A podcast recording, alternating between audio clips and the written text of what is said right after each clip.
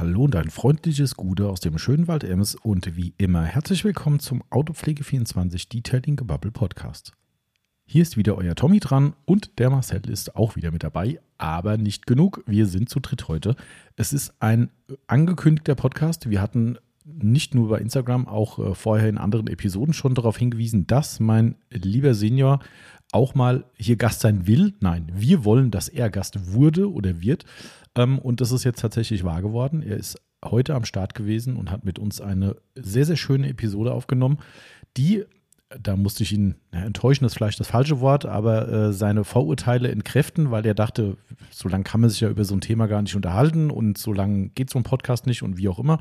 Ähm, da hat er ein wenig Zweifel gehabt. Ähm, sie wurden alle widerlegt, denn wir müssen eine Doppelfolge draus machen, weil es dann doch sehr, sehr lange wurde. Auch dank eurer Mithilfe, weil ihr dürftet auch zusätzlich noch ein paar Fragen stellen.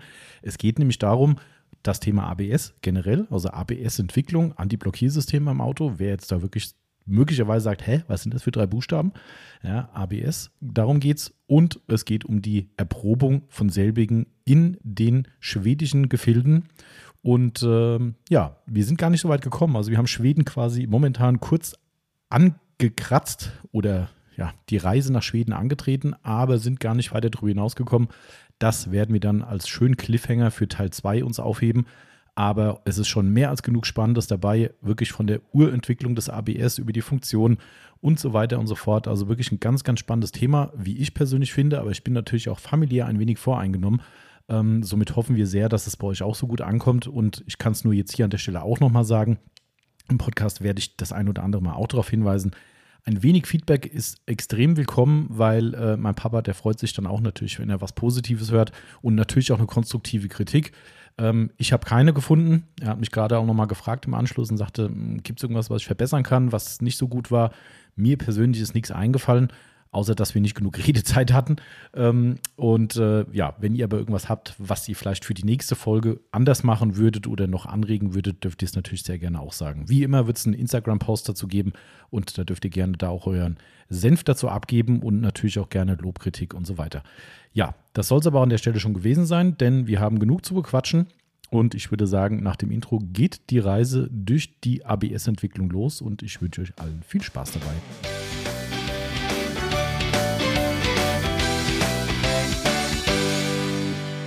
Und da sind wir wieder in unserer neuen Detailing-Gebubble-Episode, die wir heute ganz besonders äh, stattfinden lassen, weil wir sind heute nicht ich würde sagen, allein. Erstmal gute Marcel. Wir sind gute Tommy. Allein. Genau, wir sind aber trotzdem nicht allein. Stimmt. Ähm, weil wir werden endlich mal wieder einen Dreier-Podcast haben, das bestimmt ein ganz spannendes Unterfangen wird heute. Ja, auch ähm, für mich. Hoffentlich. Ich bin da ziemlich überzeugt davon. Ähm, äh, ich muss dich gleich mal direkt ins kalte Wasser schmeißen, äh, schmeißen Marcel, weil äh, mit einer gemeinen Frage. Äh, kennst du den Elchtest? Mm, ich würde jetzt äh, spontan sagen, äh, weil ich weiß, um welches Thema es heute geht. Mich würde es nicht wundern, wenn ich sage, da vorne steht ein Elch und ich muss drum rumfahren. Mit Bremsen und so.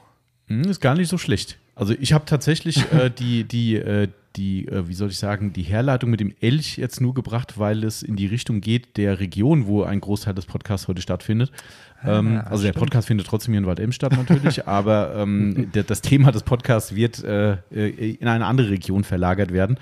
Ähm, aber du weißt das ganz konkret nicht. Also kennst, kennst nicht die ja, Historie. Ja, ich kann es mir halt nur so irgendwie vorstellen, aber ganz konkret nein. Also die, die Richtung war schon ganz gut. Ähm, äh, Wer es nicht kennt da draußen, äh, da hat äh, die Firma Mercedes äh, gewisse Aktien drin und die war, hat, äh, war nicht so positiv, äh, weil es war, soweit ich weiß, eine A-Klasse vor vielen Jahren, die bei einem besagten Elchtest, was dann, ich muss ganz ehrlich sagen, ich weiß auch nicht genau, ob es nur ums Ausweichmanöver geht, da haben wir aber jemanden sitzen gleich, der uns bestimmt mhm. das auch erzählen kann.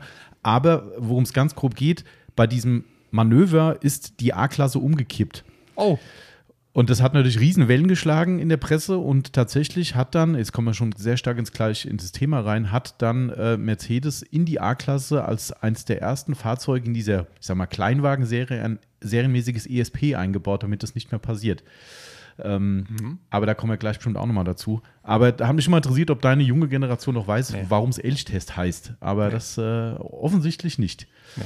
Okay, aber ist, ist nicht schlimm, da lernen wir heute, lernst du auch was dazu heute. Ich lerne auch jedes Mal was. Das auf jeden Fall. Was ich jetzt ganz wichtig noch sagen muss, ist, dass wir ein Werbepodcast sind, wie immer. Auch heute werden bestimmt ein paar Marken genannt werden, die zwar unentgeltlich passieren, leider. Auch die Marken, die heute genannt werden könnten, die können uns auch mal gern was abgeben, aber wahrscheinlich wird das ein Wunsch bleiben. Ja. Aber ja. nichtsdestotrotz, da wir heute diverse Marken nennen werden, äh, sind wir ein Werbepodcast und dementsprechend Hashtag Werbung, wie es immer so schön heißt. Wisst ihr Bescheid? Vermutlich werden es auch nicht so viele Autopflegemarken werden. Das ist richtig. Wir werden heute tatsächlich nur ganz am Rand über Autopflege reden. Ähm, ihr dürftet auch zu diesem Thema, worum es heute geht, auch ein paar Fragen schicken. Und wir gucken jetzt einfach mal, wo uns die Reise hinbringt heute, weil ähm, das vielleicht schon mal als Einstieg, also äh, ich werde jetzt gleich noch eine kleine Vorstellung geben. Aber der besondere Gast heute ist mein äh, lieber Vater der heute über ein anderes Thema als Autopflege sprechen wird. Ähm, ist vielleicht auch ganz gut so. Ähm, aber das Spannende ist, mein lieber Senior hat so gewisse Podcast-Zweifel immer äh, gehabt und hat immer wieder sich gefragt, wer hört sich denn sowas überhaupt an? Und, ähm, und nur zum Spaß oder nur zum, zum, zur Einordnung, ich habe eine DIN A4-Seite an Stichworten vor mir liegen, die er selbst zu, zu diesem Thema heute vorgelegt hat. Und er hat immer wieder gesagt, naja, so lange geht sowas ja nicht. Und ich habe gesagt, also wenn das unter zwei Stunden läuft, dann äh, pff, Hut ab. Äh, ich würde eher gut. fast die Tendenz auslegen, also ich, bin also, ich bin bis 18 Uhr heute da, ne? Äh, okay, irgendwann müssen wir alle mal was essen, aber äh, ich glaube, wir werden wahrscheinlich einen Zweiteil daraus machen müssen, ja. weil eure Fragen auch sehr umfangreich waren. Also ja, dementsprechend. Also Instagram-Fragen haben wir äh, 19 Stück. Ui, okay. Das nicht zur Autopflege, das ist auch mal Nein. spannend. Also, also wirklich, da ist kein Thema zur Autopflege. Also. Mhm. Achso, doch eine Sache, das jetzt, jetzt bringe ich Marcel noch richtig in die Bredouille. Oh. Oh. Ähm, oh. Die Yvonne hat nämlich gerade bei unserem Test Marcel schon eine Frage gestellt oder ich, ich weiß gar nicht. Ähm, weil, Achtung, jetzt gibt es einen großen Spoiler, worum es geht heute. Es geht unter anderem um das Thema ABS, Anti-Blockiersystem wo mein Senior gewisse Aktien drin hat. Also nicht echte Aktien, aber ein bisschen mhm. eine Expertise. Aber wir haben gerade eben im Vorgeplänkel schon den Marcel gefragt, hast du schon mal eine ABS-Bremsung gemacht? Nein, tatsächlich nicht. Das hat sowohl die Won als auch mich erschüttert. Ähm, jetzt könnte man zwar sagen, okay, sei froh, dass es noch nicht so war meine persönliche Meinung, auch wenn wir gleich für alle, die auch überhaupt nicht wissen, was ein ABS ist, äh, auch da noch drauf eingehen werden. Meine persönliche Meinung ist, jeder sollte es mal in seinem Leben zumindest gemacht haben, um zu wissen, was da passiert. Weil ich kenne Leute, die eine ABS-Bremsung, mein Vater wird es gleich noch erklären, ähm, was es ist, äh, gemacht haben und vollkommen erschrocken waren, was da gerade passiert und dementsprechend auch nicht richtig gebremst haben. Also wenn man gar nicht weiß, was da passiert, bin ich der Meinung, ist das eigentlich ein Fehler. Ähm, und auch da werden wir gleich noch drüber reden, es kann auch nichts passieren. Ja. Also du kannst jetzt heute Mittag heimfahren und machst, wenn oben die Straße frei ist, haust du mal voll die Bremse rein und guckst, was passiert. Da äh, passiert deinem Auto nichts und deiner Bremse nichts, aber dann weißt du, worüber wir geredet haben. Das ist vielleicht deine Aufgabe heute, Marcel. In der ja. Mittagspause. okay, aber bevor wir lange rumschwadronieren hier äh, und mein äh, Papa schon äh, dezent nervös wird hier vom Mikrofon, gebe ich mal das Wort weiter und sage erstmal herzlich willkommen und schön, dass du da bist und dass das endlich geklappt hat. Und vielleicht erzählst du erstmal so, warum du überhaupt Ahnung von Bremsen hast. Also zuerst einmal sage ich nicht auf Hessisch Gude oder so, sondern ich sage auf Fränkisch Servus. Okay. Das sagt man bei uns. Oh, bei uns, okay. Äh, in Franken. Äh, bin aber schon lang davon weg. Ähm, der, bevor wir überhaupt mit dieser Vorstellung beginnen, sollte ich eigentlich mit dem Marcel jetzt vor die Tür gehen und, meine, und mal eine ABS-Bremsung machen. Weil wie will denn der mitreden, überhaupt ordentliche Fragen stellen können, wenn er sowas überhaupt noch nicht erlebt hat? Tatsächlich habe ich es auch, auch nicht in der äh, Fahrschule erlebt. Ja, also da haben wir, sage ich mal, so ein bremste, keine Ahnung, wie ich es nennen soll, halt schon gemacht, so eine Gefahrenbremsung. Mhm. Ähm, aber da habe ich, waren wir halt, keine Ahnung, waren 30 km/h und dann hat der Fahrlehrer gesagt, so, Bremse volle Kanne reinhauen. Aber ABS ist halt nicht angegangen. Oh. Also ja, war ich zu schwach. Das ist also eigentlich das, was mir eigentlich schon immer am Herzen liegt. Wieso lernt man sowas nicht in der Fahrschule? Mhm. Ja. Äh, insbesondere, dass es ja mittlerweile nicht nur ABS, sondern auch ESP und so weiter und so weiter Ausbaustufen gibt. Ich bin ja eigentlich schon mitten in der Materie, ohne mich überhaupt vorgestellt zu haben. ich sagen, ja. äh, darum machen wir das jetzt erstmal. Also ich war viele Jahrzehnte, um genauer zu sagen mehr als 30 Jahre in der Fahrzeugentwicklung eines großen hessischen Automobilunternehmens. Wie viele gibt es da noch? Da gibt es nicht mehr allzu viele, mittlerweile leider sogar äh, unter, also unter dem gleichen Namen natürlich, Opel, das kann man hier ja ruhig sagen. Ja. Aber es gibt äh, andere Eigentümer, die ich alle miterlebt habe, von der Selbstständigkeit der Firma Opel bis hin zu GM und äh, jetzt, äh, wie heißt es dann eigentlich? Äh, ähm, Peugeot. Peugeot, gen- Dankeschön. Also PSA. Jetzt, PSA und jetzt heißt es ja Stellantis. So. Also äh, schon viele Namen habe ich da miterlebt, aber für mich ist Opel eben immer noch Opel und eine Herzensangelegenheit und ich habe da nach dem Studium angefangen und bin sofort ins kalte Wasser geschmissen worden, weil man hat zu der Zeit, als ich angefangen habe, das war in den Jahren 1971, äh, da hat man gerade angefangen über ABS zu reden und da hat man jemanden gesucht, der noch völlig unvorbelastet äh, in diese Materie äh, einsteigen sollte und hat gesagt, du beschäftigst dich jetzt mal mit ABS. So, natürlich habe ich mich in dem Zeitraum zuerst mal eingearbeitet über Bremsen und so weiter und so weiter. Ähm, und dabei bin ich eigentlich dann auch geblieben und kann fast schon sagen, dass zumindest bei der Firma Opel ich auch der Vater des ABS war. Das, klingt, das klingt sehr hochtrabend, aber es war tatsächlich so, dass vorher bei Opel sich nicht nur bei Opel, auch bei vielen anderen Automobilfirmen in Deutschland sich um ABS eigentlich keiner gekümmert hat. Warum? Man hat gefragt, brauchen wir das da eigentlich? Wie man von Marcel ja schon wieder gehört hat vorhin. Der hat noch nie eine ABS-Bremsung, eine richtige gemacht. Aber Und wenn, wenn ich viele, sie machen müsste, wäre ich wahrscheinlich froh, es zu haben. viele fragen sich natürlich auch heute noch, brauche ich das überhaupt? Weil äh, der allergrößte Teil der äh, Aut- Autonutzer, der Fahrer, in ihrem ganzen Leben nie ein ABS, eine, ein ABS gebraucht haben. Äh, da kann ich die Gegenfrage stellen, hast du eigentlich dein Sicherheitsgurt schon mal gebraucht oder dein Airbag?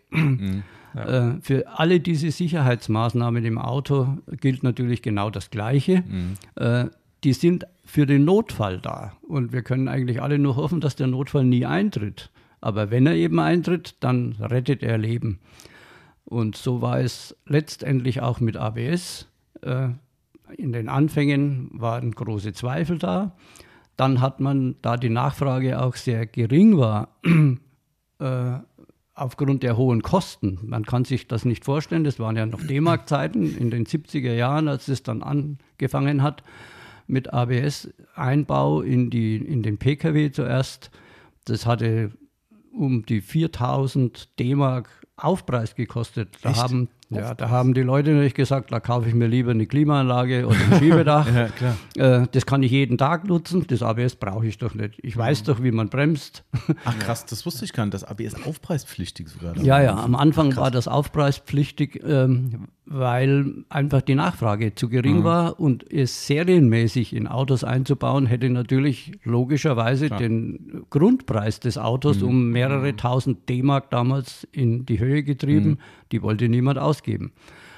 Umgekehrt war man später dann froh, ich bin eigentlich schon viel zu weit in meiner Agenda, umgekehrt war man später froh, dass der Gesetzgeber es sogar vorgeschrieben hat. Das ist jetzt auch schon einige Jahrzehnte her, Echt? Ach, weil man dann auf Stückzahlen gekommen ist und dadurch erst ist ABS dann immer billiger und, oder günstiger und günstiger geworden.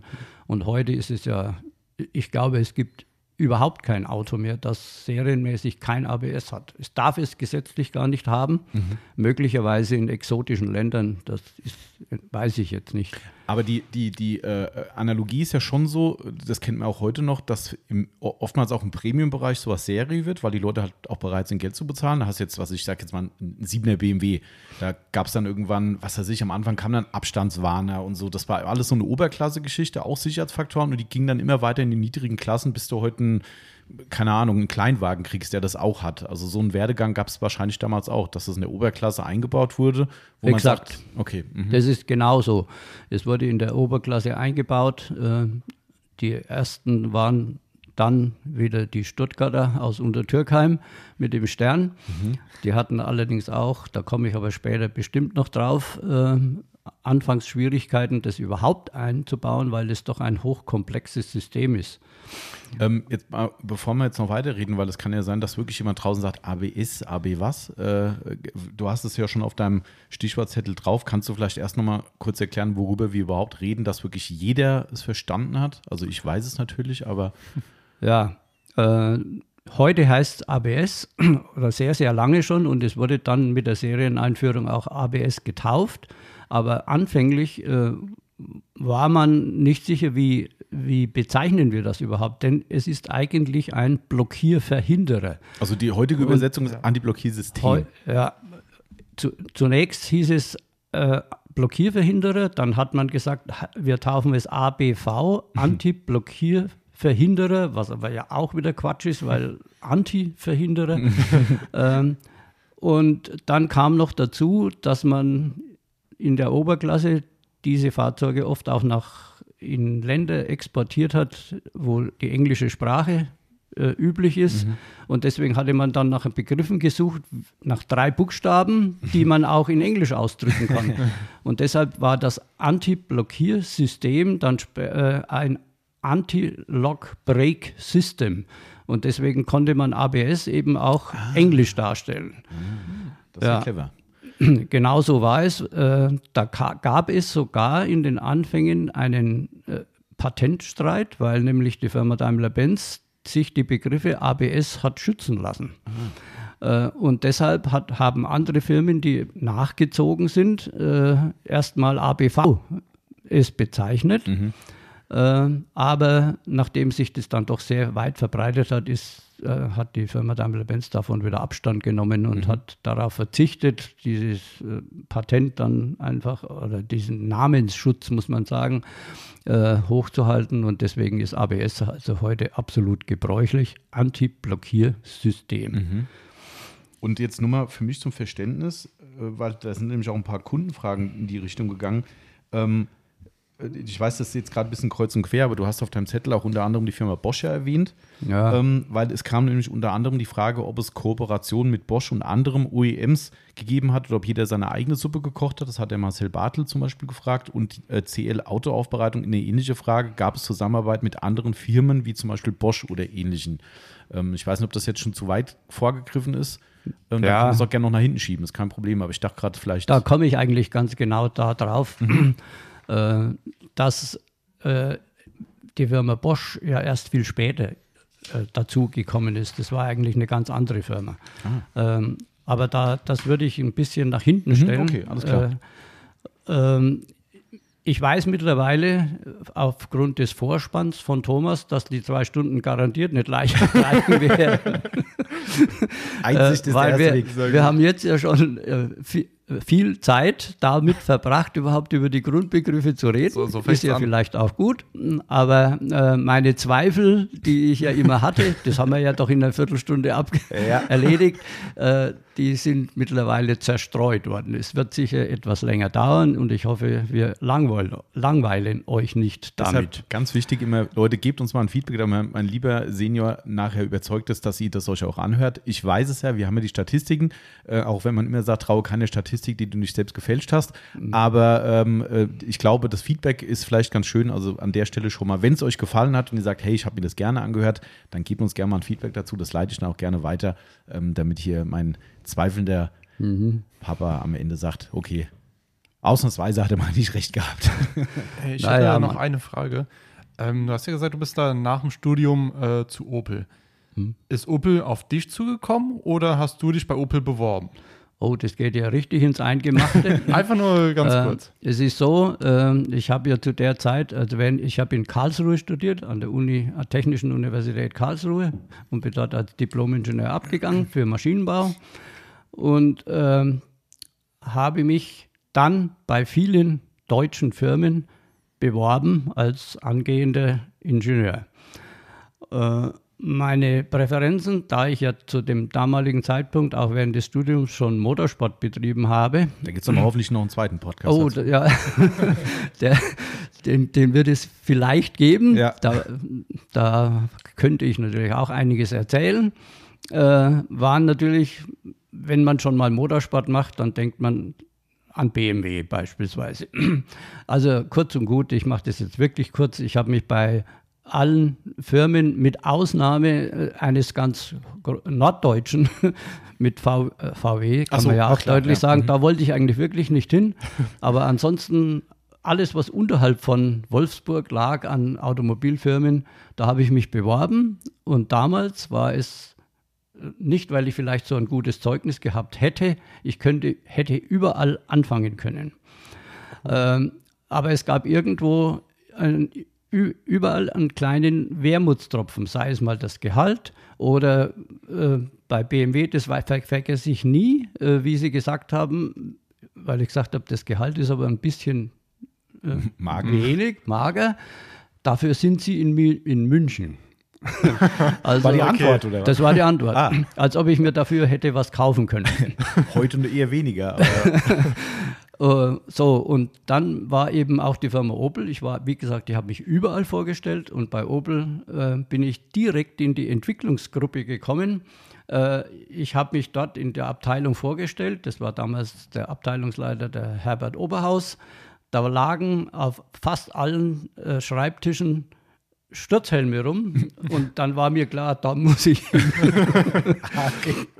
Cool. Ähm, dann kam noch dazu, dass sie vielleicht gehaltsmäßig so im mittleren Bereich lagen, aber sie haben mir da damals schon in Aussicht gestellt, wenn ich die Probezeit erfolgreich hinter mich gebracht habe, äh, Anspruch oder mich um eine Werkswohnung in Rüsselsheim bewerben konnte. Und das waren also alles Dinge, die den Ausschlag gaben. Mhm. Im Hinterkopf hatte ich natürlich immer, naja, wenn du das mal hinter dir hast, weil Opel, Opel Hosenträger, Image und solche Dinge, da wollte ich dann vielleicht doch lieber nach München, aber fängst eben erstmal hier an. Aber es war dann wirklich für mich der Traumjob wegen äh, dieser ABS-Entwicklung. Hauptsächlich, okay. das war wirklich was Neues.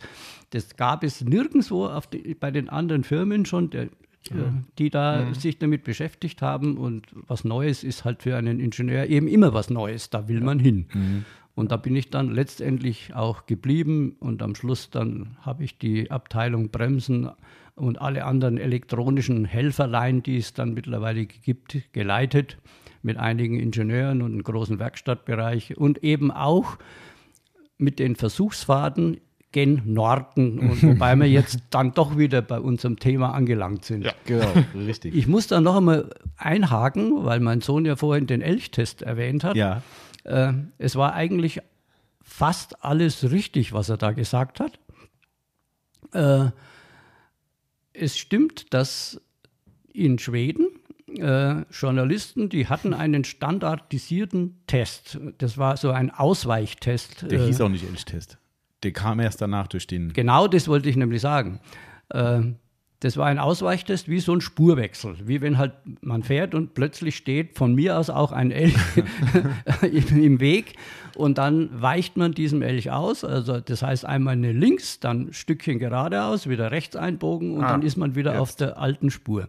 Und dieser Test, der war Standard in Schweden standardisiert mit den Abmaßen, mit Pylonen, also alles wie da steht. Da stand natürlich dann kein echter Elch, sondern irgendwas anderes und ein Kunststoffklotz. Äh, so, und tatsächlich war es so, dass diesen Test in Schweden jedes Fahrzeug äh, bewerkstelligen musste, also absolvieren musste und zwar positiv. Für eine Zulassung im Straßenverkehr, oder? Ja, das haben, haben alle Journalisten so gemacht. Ach so. Es war jetzt nicht direkt eine Zulassung. Äh, mhm. Das konnte niemand verbieten, mhm. letztendlich so ein Auto, äh, weil irgendwann bringt man ein Auto immer zum. Aber Auto. es gehört zum guten Ton, dass man diesen Test ja. besteht. So. so. Und, aus, und die A-Klasse, das war ja damals letzten Endes schon so mit hohem Schwerpunkt behaftetes mhm. Fahrzeug, die fiel da tatsächlich um. Mhm. So, Nachdem das jetzt in Schweden passiert ist, war es naheliegend, diesen Test Elchtest zu nennen, aber so hieß er eigentlich gar ja. nicht. Ein Elchtest in Schweden war was anderes. Jetzt muss ich schon wieder abschweifen, aber mir fällt es halt einfach ein. Äh, in Schweden gibt es zweifellos Elche. Ein Elch ist ein, könnte sich jeder vorstellen, ein Tier mit langen Beinen. Wegen des hohen Schnees im Winter äh, haben sich die so durchgesetzt, mhm. äh, diese Spezies von Tieren. Sie sind schwer, die wiegen viele hunderte Kilo. Mhm. So, Und da gibt es oder gab es einen, tatsächlich einen Elchtest, der war aber komplett anders. Und zwar fuhr man unter, mit, mit einem Pkw unter einen künstlichen Elch, der also letzten Endes so, hohe Beine hatte ah. und hohes Gewicht hatte.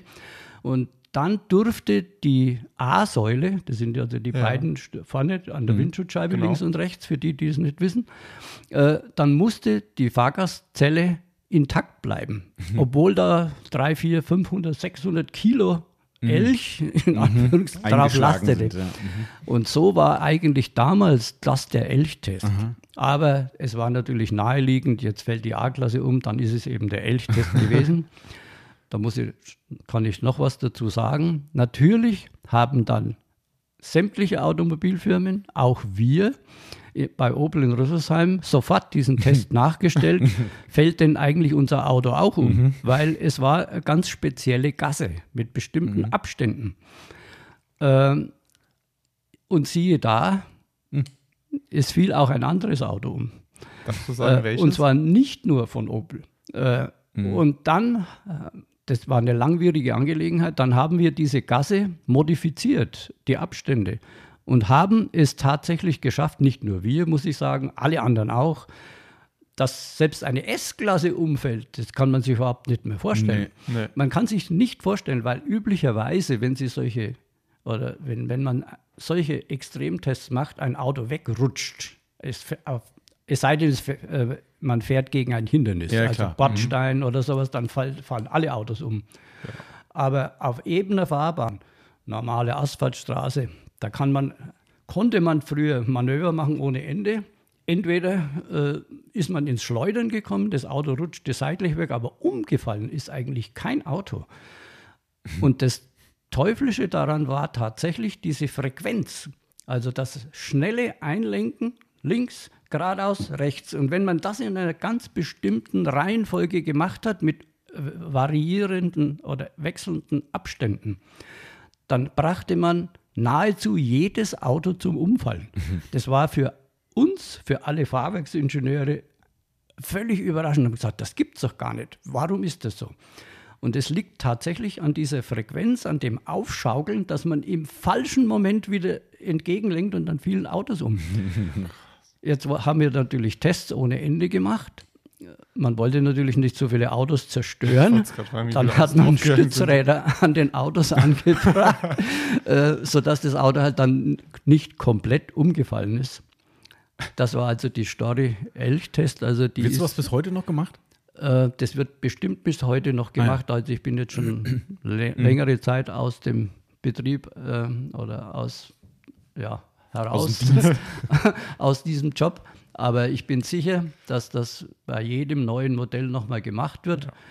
Da kommt jetzt natürlich, ja, du hast es ja schon erwähnt, Thomas, äh, dazu, dass man ein, damals die A-Klasse war jetzt das nur mal das erste mhm. und das Auto war ja schon auf dem Markt. Mhm. Was, was, was macht man denn jetzt? Man kann ja so ein Auto nicht umkonstruieren. Schwerpunkt verändern, Radstand verändern. Und vom Markt so. geht auch nicht. Das ist ja völlig absurd. Und das war eigentlich letzten Endes die Initialzündung für die Einführung des serienmäßigen ESP. Mhm. Äh, ESP, Schleuderverhinderer, wie immer auch man ihn bezeichnet, macht ja eigentlich nichts anderes, als die Geschwindigkeit ab, herunterzusetzen bei solchen Extremmanövern. Und so war es dann auch. Man hat da eingelenkt und wenn dann die zweite Lenkbewegung war, wo das Auto dann letzten Endes umgefallen ist, oder die dritte ist es dann, wenn er wieder auf die alte Fahrbahn zurückkommt, da hat das ESP so drastisch eingegriffen, dass die Geschwindigkeit reduziert wurde. Reduziert wurde. Gab es kein Kippen mehr. Und dann gab es keinen Unfall mehr.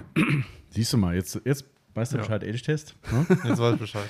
Ich habe jetzt schon, ich heute aus. Ich habe jetzt schon einen Titel für einen Podcast. Ich glaube, wir nennen ihn, ich glaube, mich knutscht ein Elch. ja. Das glaube ich, äh, ich, das habe ich jetzt schon genau im Kopf. Hast, aber, du, hast du schon aufgeschrieben? Ah, ja, nee, das speichere ich mir. Manche Sachen kann ich mir behalten. Das ist, äh, also jetzt aber, äh, ich finde, das ist ja das, was ich mir schon gedacht habe, dass man wirklich so ein paar äh, Nebenkriegsschauplätze eröffnet, die mhm. aber auch spannend sind natürlich. Aber jetzt trotzdem, du bist noch nicht fertig gewesen. Du warst ja noch beim ABV bzw. ABS-System, Anti-Blockiersystem. Ähm, trotzdem nochmal, um das noch abzuschließen, dass wirklich jeder da draußen, der es auch wie der Marcel noch nicht benutzt hat, ähm, und da gibt es mutmaßlich sehr viele, Ja. ähm, dass er wirklich versteht, was passiert da und wie, wie, wie merke ich das, dass es überhaupt zu einer ABS-Bremsung gekommen ist. das ist vielleicht auch mal Also das ganz kann, weil weiß ich ja. Ach, das weißt du. Woher weißt du denn das? Ich bin, gar- ich bin ein gelernter Kfz-Mechatroniker. Da hat man das ABS-System mal so ganz grob durchgenommen und gesagt, was passiert. Ich weiß jetzt Aber nicht, ob das gemacht. Das ist jetzt die halt Frage, nicht. ob das dann für den Kfz-Mechatroniker spricht, wenn man weiß, was es ist, aber nicht getestet hat. Das muss man unseren Lehrern sagen. Dass die das ja vielleicht auch mal mit uns machen könnten. Das stimmt eigentlich. Aber ja. aber gut, zurück Ja. zum. Also ich Fachlichen? denke, ich denke, so, so leichte ABS-Bremsungen, nicht unbedingt Notbremsungen, hat vielleicht doch der eine oder andere schon mal in seinem Fahrzeug gemacht und hat das Kribbeln im Bremspedal gespürt. Dieses Rattern, früher war es ziemlich drastisch noch. Das war auch ein Punkt, dass man oft gesagt hat, können wir das überhaupt in die Serie bringen, die Kunden erschrecken. Und das ist tatsächlich in den Anfängen auch passiert. Wir haben Reklamationen bekommen von Kunden, die sagen, wenn ich eine Bremsung mache, zum Beispiel auf glitschiger Straße, dann rattert mein Bremspedal. Äh, und das war natürlich normal. Das war natürlich eine ABS-Bremsung. Aber wenn man den Kunden das nicht vorher sagt oder das mal in der Fahrschule mal lernt, dann denkt er, an meinem Auto ist was falsch.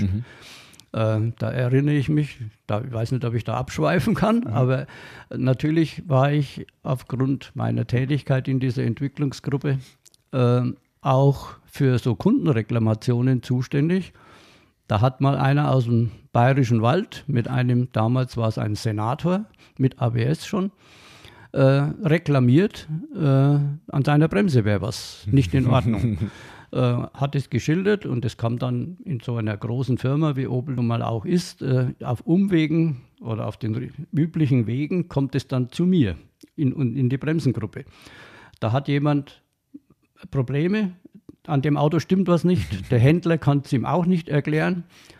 Naja, ich setze mich, musste mich dann, oder musste nicht, mache ich gerne natürlich, ins Auto setzen, in den bayerischen Wald fahren, zu dem Kunden. habe das Auto erstmal so inspiziert, es war alles in Ordnung. Und dann habe ich gesagt, so, jetzt zeige ich Ihnen mal eine ABS-Bremsung. Also wir sind auf eine einsame Landstraße und dann habe ich äh, gesagt, jetzt schnallen wir uns schön fest und Sie halten sich fest. Ich zeige Ihnen jetzt mal, äh, wie ABS funktioniert und habe dann in, in Klammer einen ABS, äh, einen Elchtest gefahren. Also auch das noch. Also Ausweichmanöver. Ich habe gesagt, so, jetzt kommt das Hirsch, Hirsch-Ausweichmanöver im Bayerischen Wald. Der war nachher völlig blass, was man mit so einem Auto anfangen konnte. Dass ich da einen Spurwechsel auf einer einsamen Straße, links und rechts Bäume gefahren hat. Der war restlos geheilt, auch dass sein Auto irgendeinen Defekt hätte, sondern der hat gesagt, das konnte man sich überhaupt nicht vorstellen, was man damit machen kann. Weil das ist jetzt ja genau das Ding, wo ich mich auch sehr gut dran erinnern kann. Ich habe ja äh, ein Fahrsicherheitstraining auf dem Nürburgring gemacht, ne, bei äh, Automotor und Sport Fahrsicherheitszentrum. Und da gibt es auch einen wunderschönen Test. Die haben nämlich, also das ist nicht nur um die Bremsung zu demonstrieren, die haben eine Schleuderplatte da. Ich glaube, ADAC hat auch mittlerweile Zentren, wo es das gibt. Ähm, und da fährt man, wer es nicht kennt, auch das kann ich jedem nur empfehlen. Das hat mir äh, tatsächlich einmal wirklich buchstäblich den Arsch gerettet äh, bei einer Bremsung auf der Landstraße, dass ich wusste, was da passiert und auch wie ich ein Auto abfangen kann. Das ist ja das andere Thema noch dazu.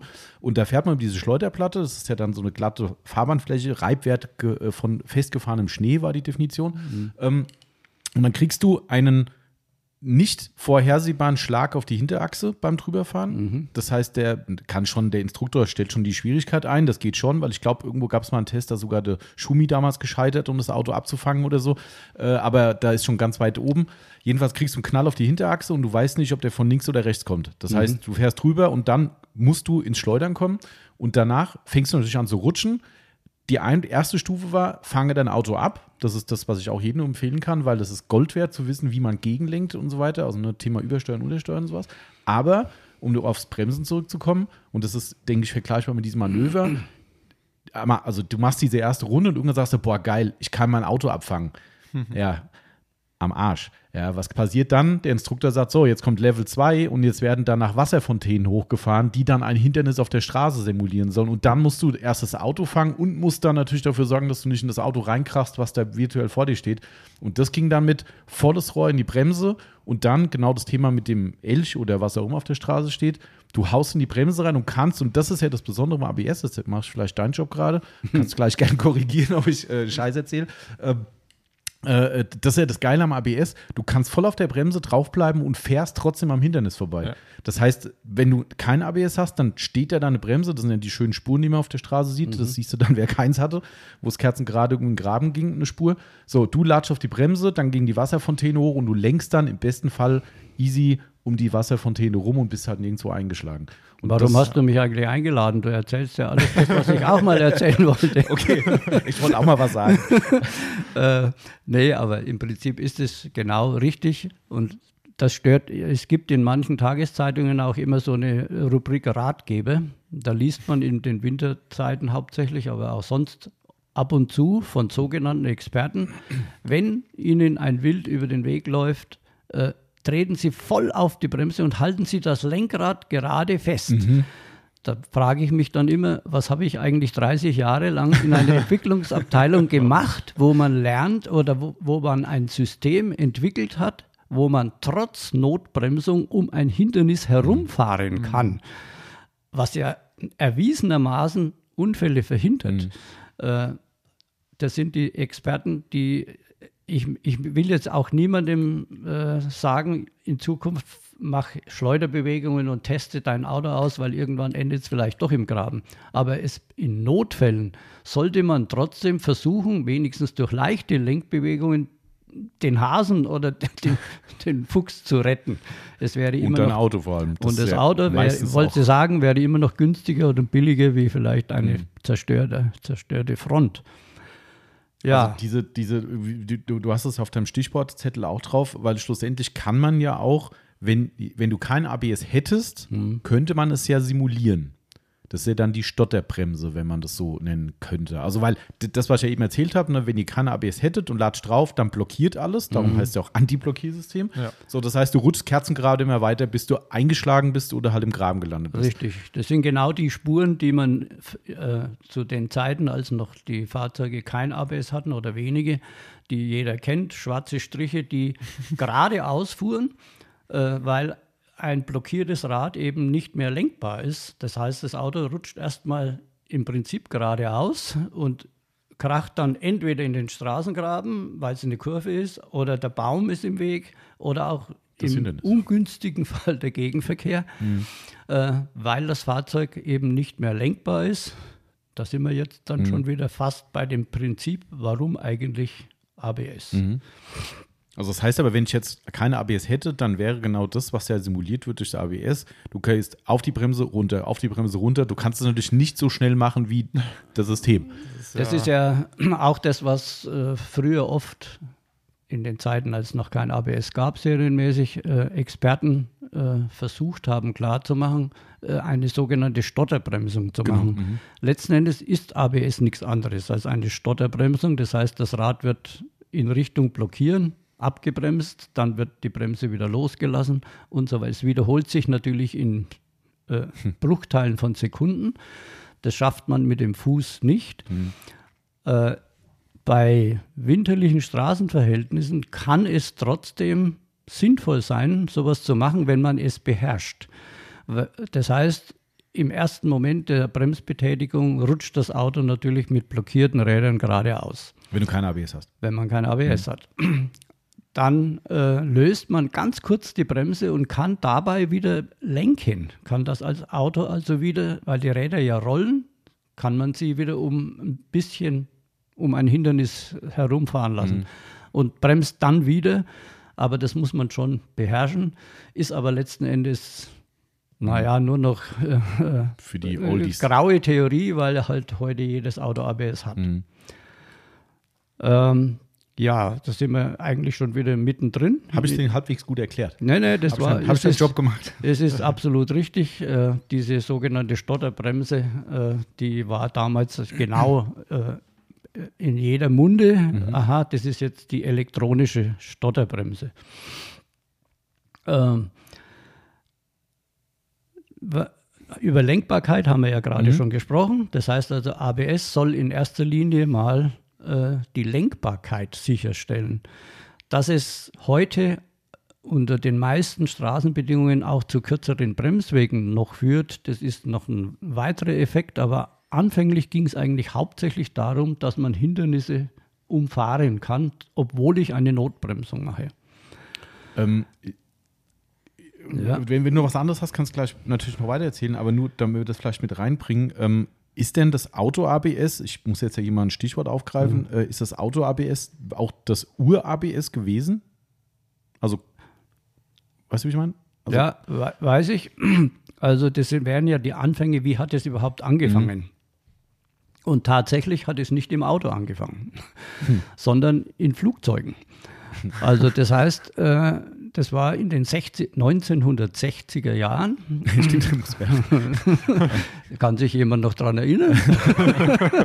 Äh, in den 60er Jahren, 1960er Jahren, äh, hatte man die Idee, wie kann ich an Flugzeugen es verhindern, dass bei der Landung die Räder blockieren. Auch da ging es weniger darum, dass er die Landebahn ausnutzt wegen kurzer Bremswege, sondern ein blockiertes äh, Fahrwerksrad äh, kann äh, auch dazu führen, dass ein, Fahr ein Flugzeug bei der Landung dann ins Schleudern kommt wie ein Auto, äh, zumal wenn es ungleichmäßig äh, blockiert. Und deswegen hat man zuallererst tatsächlich in Flugzeugen ein ABS ein, äh, damals entwickelt. Das war auch in, gab es auch in Serie. Ja. Also Serie, es gab Flugzeuge, die hatten sowas. Mhm. Ob, wie das heute noch ist, das, da muss ich mhm. passen, das weiß ich nicht. Ähm, und in der Eisenbahn. Echt? Da werdet ihr lachen. Ja, äh, da rollt ja Eisen auf Eisen. Mhm. Äh, und äh, wenn so ein Zug äh, auch eine Notbremsung durchführt, das geht ja bei den Zügen damaligen zumindest ja mit Dampfdruckbremsen oder Luftdruckbremsen und so weiter, da blockiert natürlich relativ schnell mhm. so ein Eisenrad. Mhm. Der Schiene tut das weh, nicht weh, aber das Eisenrad rutscht natürlich viele Meter auf dieser Eisenschiene entlang und es gibt einen Bremsplatten. Auf Eisen? Auf Eisen. Ja, ja natürlich. Macht ja irgendwie auch Sinn. Ja. Eisen ja. verschleißt eben. Mhm. Und das äh, hat wer. Ich kann mich noch an Eisenbahnfahrten erinnern. Ich habe hab ja schon ein paar Jahre auf dem Buckel. Da ist man ab und zu mit der Eisenbahn gefahren und hat so tak, tak, tak, tak, so richtig rhythmisch hat man da mhm. Eisenschläge mhm. gehört. Das waren dann so Räder, die mal durch Notbremsungen bei der Eisenbahn eine Unwucht bekommen. Eine quasi. Unwucht ja. und eine leichten Platten. Das sind ja nur Zehntel von Millimetern. Mhm. Aber wow. das hat man gehört. Also deine Krass. Frage nochmal, mhm. es war tatsächlich so, dass man zuerst in Flugzeugen und Eisenbahnen äh, versucht hat, ein Antiblockiersystem einzuführen. Hm, krass. Wie weit das heute bei einem ICE der Fall ist, das kann ich hm. leider nicht sagen, aber es waren die Anfänge für ein ABS. Habt ihr euch daran dann orientiert damals bei der Entwicklung? Das war die Initialzündung letztendlich, mhm. dass man dann äh, und jetzt steigen wir dann, glaube ich, richtig ein, äh, dass man, dass es dann schlaue Leute gab, die haben gesagt, das brauchen wir auch in Straßenfahrzeugen. Äh, da müssen wir ABV, das hieß damals mhm. noch nicht ABS, okay. da müssen wir einen Antiblockierer, einen Blockierverhinderer entwickeln. So, äh, was braucht man dazu denn eigentlich? Wenn man sich so ein Auto und eine Bremse vorstellt, die meisten von euch wissen das ja sicher, die haben ein Bremspedal und treten da drauf und dann heutige Autos haben ja auch eine hydraulische Bremsanlage. Ich kenne noch einen VW Standard aus den 60er Jahren, der hat eine Seilzugbremse gehabt. Echt? Ja, da waren alle vier Räder an Seilzügen gebremst, so wie heute noch manche Handbremsen funktionieren. Mhm. Das war aber nur der VW Standard, grauer Mausgrau Käfer, so, aber so ein Fahrzeug hatte, hatten zum Beispiel meine Eltern. Äh, wie diese Bremsen funktionierten, das kann man sich wahrscheinlich heute gar nicht mehr vorstellen. nee. Und äh, an solchen Fahren würde Autos ich damit wäre gerne es. schon mal. Was mal? Fahren würde ich damit schon gerne mal. Mhm. Um einfach mal zu wissen, wie es so früher war. Ja, Weil ja. da hast du ja wirklich deine Muskelkraft.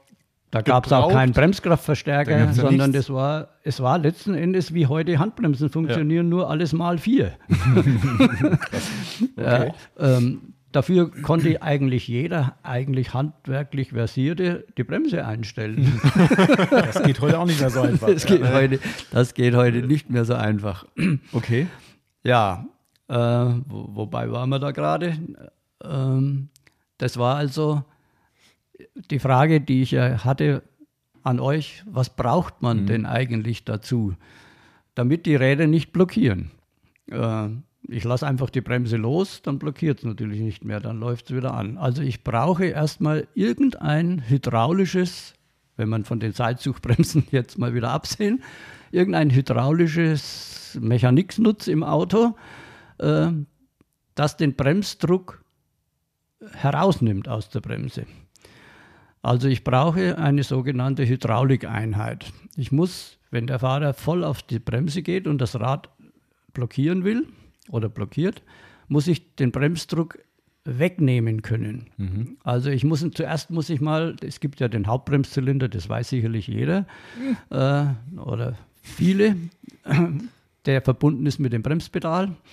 Äh, ich brauche eine Mimik, die den Bremsdruck absperrt, sodass er nicht mehr in das Rad gelangt. Also ich muss ein Ventil da haben, das sperrt den Bremsdruck ab. Jetzt hat das Rad aber schon blockiert. Äh, Jetzt muss der Bremsdruck ja raus. Also brauche ich ein zweites Ventil, das den, die Bremsflüssigkeit aus dem Rad wegnimmt. Sind also schon mal zwei Ventile pro Rad. Dann kann man sich schon ermessen, mal vier das Ganze, da habe ich schon mal acht Ventile in so einem Auto. Nur um dann später, da kommen wir ja noch dazu, was alles noch notwendig ist, warum sowas doch ganz schön teuer war am Anfang. Also ich habe ein Rad, ein Ventil sperrt ab, das andere lässt die Bremsflüssigkeit heraus aus dem Rad. Wohin denn? ja, früher war der Umweltschutz noch nicht so, da hätte man sagen können, das lassen wir halt einfach ins Freie laufen. Äh, hätte den Nachteil, dass die dann weg ist. Ich brauche sie aber nachher wieder, um wieder Bremsdruck aufbauen zu können. Also brauche ich eine sogenannte Rückförderpumpe, die die Bremsflüssigkeit, die aus dem Rad entnommen wird, damit es wieder anläuft, äh, wieder zurück in den Hauptbremszylinder fördert. Da habe ich also auch wieder eine Hochdruckpumpe, denn der steht ja voll auf der Bremse, also mit teilweise 160 Bar und mehr. Okay. Also muss diese Hochdruckpumpe gegen diesen Fußdruck die Flüssigkeit wieder in den Hauptbremszylinder fördern. Und da sind so kleine Kölbchen drin. Und das ist jetzt genau das, was ihr spürt, wenn ihr eine ABS-Bremsung macht. Dieses Rattern, weil die, die Pumpe zurückfördert in den Bremskreis. Und das hört man dann, brrr, dieses Rattern. Eine Frage. Damit ist die Flüssigkeit wieder drin. ähm, die Hochdruckpumpe wird, äh, wurde aber wahrscheinlich damals dann früher äh, vom Motor angetrieben, oder? Oder Nein, nein, das war elektrisch. elektrisch war Die, das? die war okay. elektrisch angetrieben. Ah. Okay. Okay. Ja, cool. Ähm, wir machen mal eine ganz kurze Pause und sind gleich wieder am Start und dann werden wir genau erfahren, wie die Bremse weitergeht. So, weiter geht's. Ja. So. Gut, Äh, Marcel, deine Frage hatte ich ja, glaube ich, Ja, beantwortet. genau. Diese Rückförderpumpe, wie es auch heute noch heißt und je, auch heutige ABS immer noch haben, ähm, wird elektrisch angetrieben. okay. So, da haben wir also jetzt schon mal die hydraulischen Komponenten. Mal schauen, ob mir da noch was einfällt. Also im Wesentlichen ist es das, dass dann auch der Hauptbremszylinder gewisse Änderungen erfahren hat müssen. Da hatten wir auch leer, viel Lehrgeld bezahlt. Ich weiß nicht, ob da gehe ich jetzt lieber mal nicht so ganz ins Detail. Aber Fakt ist auf jeden Fall, dass auch ein normaler Hauptbremszylinder, wie er damals in jedem Auto war, in Verbindung mit ABS nicht funktioniert hat. Man musste im Hauptbremszylinder selbst auch schon Änderungen vornehmen. Das nur zur Erläuterung, dass das halt doch viele Komponenten beinhaltet, so ein ABS, warum es am Anfang wirklich, wie ich schon gesagt habe, um die 4000 D-Mark Aufpreis gekostet hat. So, jetzt haben wir die Hydraulik. Woher weiß dann jetzt das Ventil oder die Ventile, die zwei pro Rad, was sie überhaupt machen sollen. Das ist eine gute Frage. Woher, woher weiß denn das Ventil, dass das Rad, blo- das Rad gerade blockiert? Da, da, da hätte ich eine Vermutung. Dann vermute, Ähm, da hätte ich gesagt, bräuchten wir wahrscheinlich einen, einen Sensor am Rad, der feststellt, ob das Rad jetzt vielleicht gerade blockieren will Mhm. oder ob es halt dreht. Und da hätte ich jetzt gesagt, der sogenannte äh, ABS-Sensor, Drehzahlsensor. exakt. Das ist genau richtig. Ja. Jetzt kehren wir aber mal wieder in das Jahr 1960 Genau, das oder, oder Anfang der 70er Jahre zurück. Äh, wie hätte denn damals schon ein Sensor ausschauen können? da gab es noch nicht diese Mikroelektronik, die man heute hatte, diese schnellen Rechner. Und deshalb waren die ersten Anfänge, wir sind ja jetzt mittlerweile beim PKW angelangt, also bei Straßenfahrzeugen angelangt. Ich komme dann noch drauf, welche Firma dann überhaupt erstmal angefangen hat, aber zu den Grundzügen, was brauche ich für ein ABS? Hydraulik haben wir abgehandelt. Ich brauche also, wie der Marcel ja schon sagte, Sensoren. Taufen wir sie ruhig Sensoren. Äh, ich beschreibe jetzt mal, wie die ersten Sensoren damals ausgesehen haben. Wie gesagt, Mikroelektronik, heutige Prägung gab es nicht. Genau. Es waren tatsächlich mechanische Sensoren.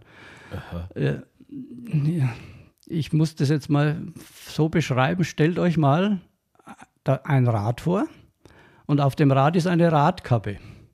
Und diese Radkappe befestige ich jetzt nur in der Mitte mit einer Schraube, aber so, dass die Radkappe sich selbst auch noch drehen könnte. Geil, das haben die in, in die Ghetto-Autos in Amerika die, Wheel, die Wheelspinner drauf gehabt, wo sich außen die Radkappe. Ja, ist so. genau so. So, das, das war super. Das war, das war absolut super genau. Das, ich hätte es nicht besser beschreiben können. Ja.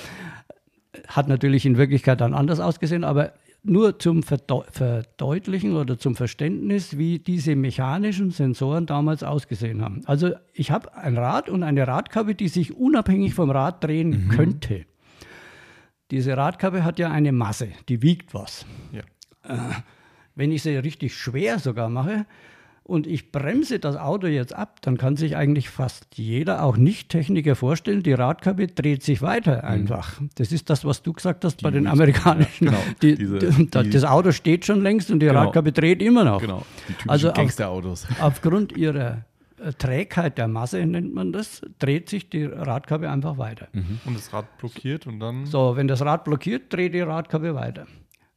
So, wenn ich jetzt die Radkappe aber nicht weiter drehen lasse, sondern ich äh, füge Kontakte hinzu. Das heißt, die Radkappe will weiterdrehen, kann aber nur einen bestimmten Bet äh, paar Winkelgrade und dann stößt sie an einen Kontakt und schließt einen Kontakt.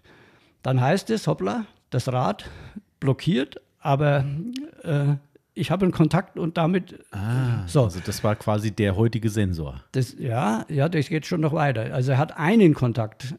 Dann äh, macht die Hydraulik, die hatte ich ja gerade schon geschildert, sperrt jetzt den Bremsdruck ab und, und nimmt den Bremsdruck weg. Das Rad fängt wieder an zu drehen. Damit wird das Rad plötzlich schneller als die Radkappe, die ist ja vorher durch den Kontakt ange aufgehalten. Es gibt also einen zweiten Kontakt, der merkt, aha, das Rad fängt wieder an zu drehen. Also das war jetzt ganz, ganz grob. Ja. Natürlich war dann auch noch so ein Zahnrädchen drin mit einem Sensor, der sagt, wie schnell fährt dann das Auto überhaupt. Das, die Geschwindigkeit muss die Hydraulik auch wissen oder die, das Steuergerät, da waren wir ja noch gar nicht so weit. ähm, Da, damals gab es gar kein Steuergerät, oder? Also Doch, halt doch. schon das Muttersteuergerät, ja. ja, ja, schon, und ein ABS-Steuergerät. Das war so groß wie ein Kühlschrank, so ungefähr. Übertrieben. Also, äh, das heißt, dieser mechanische Sensor hat dann diese Befehle an ein Steuergerät, du hast es jetzt gerade gesagt, äh, weitergegeben und dieses Steuergerät hat dann den, dem Hydrauliksteuergerät wieder gesagt, Ventil auf oder Ventil zu, Ah, ja. Druck auf, Druck zu. So, das war, also das ist genau das Prinzip, wie es angefangen hat. Krass. Da So. muss man auch erstmal drauf kommen. Jetzt äh, im Prinzip war das natürlich dann keine riesen Radkappe, sondern das war auf der Radnabe, so 5 cm Durchmesser, so wie heutige kleine Mini-Radkäppchen, die manchmal Ja, auf ah, Alufelgen mhm, so sind. Ähm, war das also ein doch wat- grober Klotz, der hatte innen drin diese Masse, die sich weiter bewegen wollte, aber Kontakt geschlossen hat, die dann wieder beschleunigt wird in der anderen Richtung und so wiederholte sich das Spiel während einer ABS-Bremsung. Und kam- man, man ja. glaubt es nicht, das hat funktioniert. Ja, krass. Ich meine, auch da muss man halt erstmal drauf kommen. Also das ist ja das Spannende an so Entwicklungen eigentlich, ne? Weil Ja. da muss einer sitzen und sagen, das machen wir jetzt mal so. Also das ist schon. Ähm, aber nur mal, wo kam das her? Also wer hat das gemacht? So, da sind wir jetzt genau da. Der, äh, also vom Prinzip her haben wir es, glaube ich, jetzt erläutert. Hydraulikgerät mit den Ventilen, mit der Rückförderpumpe. Es gibt ein Steuergerät, das wirklich sehr, sehr groß damals noch war. Das hat man damals unter dem Sitz. Äh, Krass. Gibt es ja heute auch wieder unter dem Sitz, aber das sind dann andere Steuergeräte. Ja. Ein heutiges Auto besteht ja fast nur noch aus Steuergerät. ähm, damals war ne, Motorsteuergerät gab es eigentlich zu der Zeit noch gar nicht. Da hatten wir ja ganz normale Sauger gehabt oder, ähm, und so weiter, keine Turbos, wie immer auch. Äh, also das Steuergerät und wir haben die Sensorik mit Kabeln und so weiter. Jetzt kann man sich ja schon vorstellen. Wir haben pro Rad diese zwei Kontakte plus die äh, Fahrzeuggeschwindigkeit, die das auch noch sind schon mal drei mal vier, zwölf Kabel. Dann habe ich Ventile, wiederum zwei Stück. Ich habe die Rückförderpumpe. Das sind Kabel ohne Ende, die alle in das Steuergerät münden.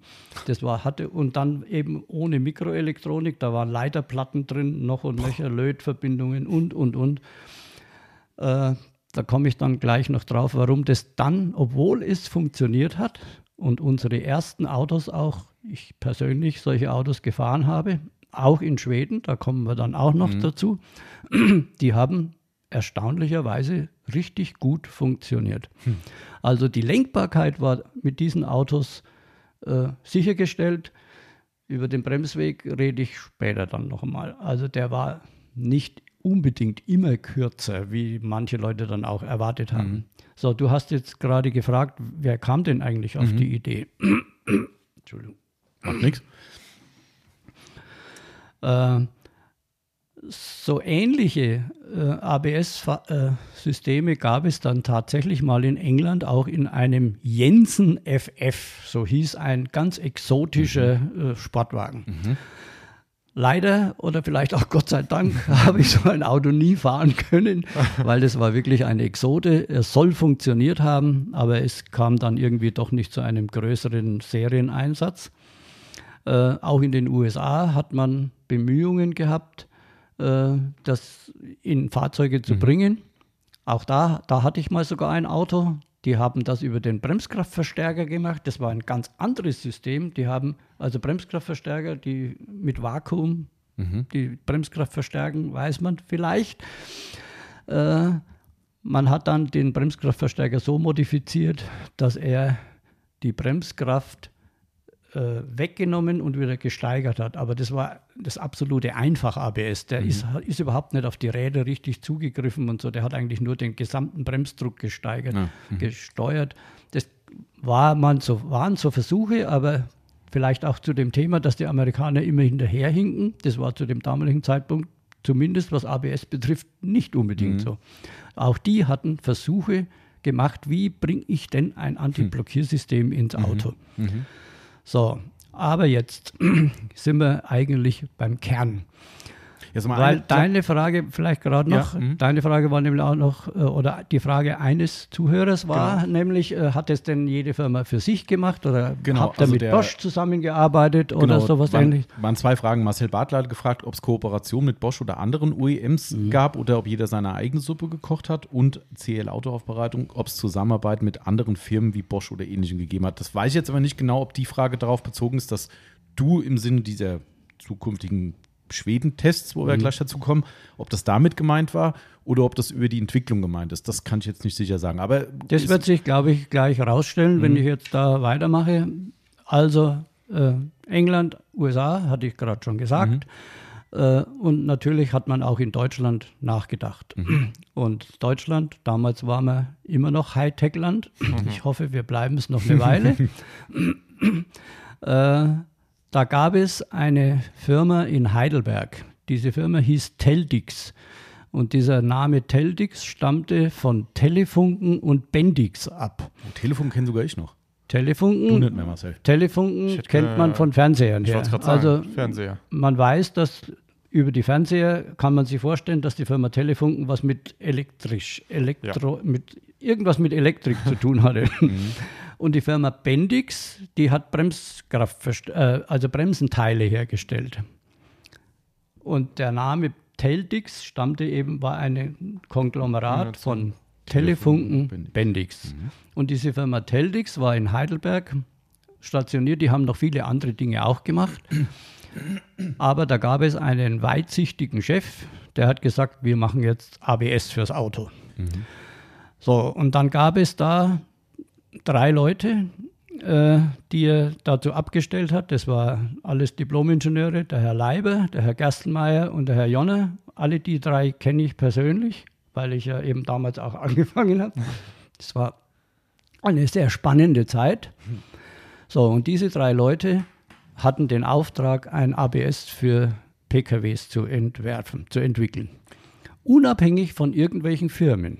Also das heißt, das war noch nicht Bosch, sondern das war völlig unabhängige Firma, die gesagt hat, der Chef gesagt hat, ihr drei, ihr entwickelt Ah. jetzt ein ABS. Das, ich wollte jetzt gerade sagen, wer ist denn derjenige, der gesagt hat, macht das? Also wenn der du sagst, Boss, das war der das Chef war- der da- Firma Teldix. ah, okay, die, weil die unter anderem auch solche Ideen hatten, haben die gesagt, komm, ihr macht das jetzt. Genau. Ah, okay. Ja, ja.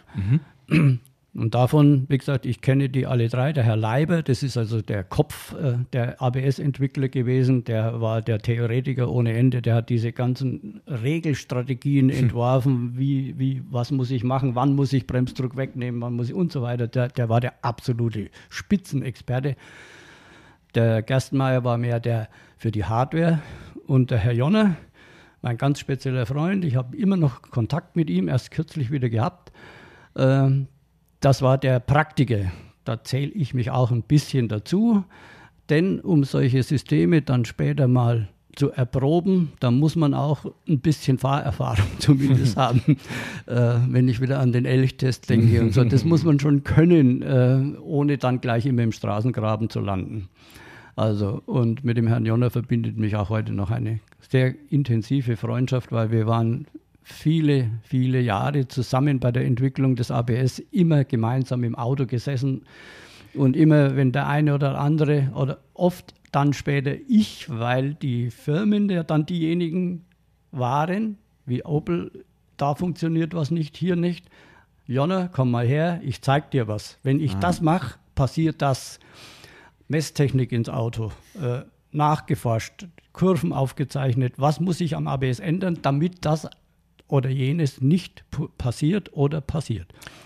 Nur mal Zwischenfrage, weil ich einfach nur verstehen will, vielleicht auch für die Leute draußen ganz interessant, wie, wie kommt denn überhaupt diese Verbindung dann zustande? Also jetzt sage ich mal, wir sind jetzt die Firma Teltix, ja, die Firma Teltix, wir sagen, wir entwickeln jetzt ABS. So, du bist ja nicht bei der Firma Teltix gewesen, du bist ja logischerweise, wie gesagt, bei Opel gewesen. Wann und wie kommt denn dann zustande, sagen die, hallo Opel, hallo Mercedes, hallo BMW, wir sind an was dran, habt ihr Interesse? Oder wie, ich, das stelle ich mir gerade so unklar vor.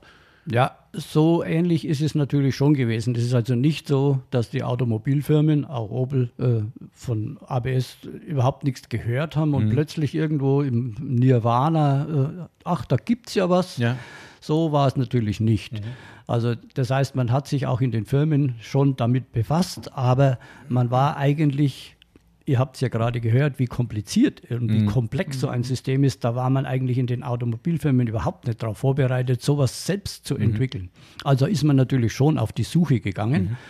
Und da gab es eben die Firma Teldix. Also ich kann jetzt wieder nur für Opel reden, aber das war bei den anderen Firmen genauso.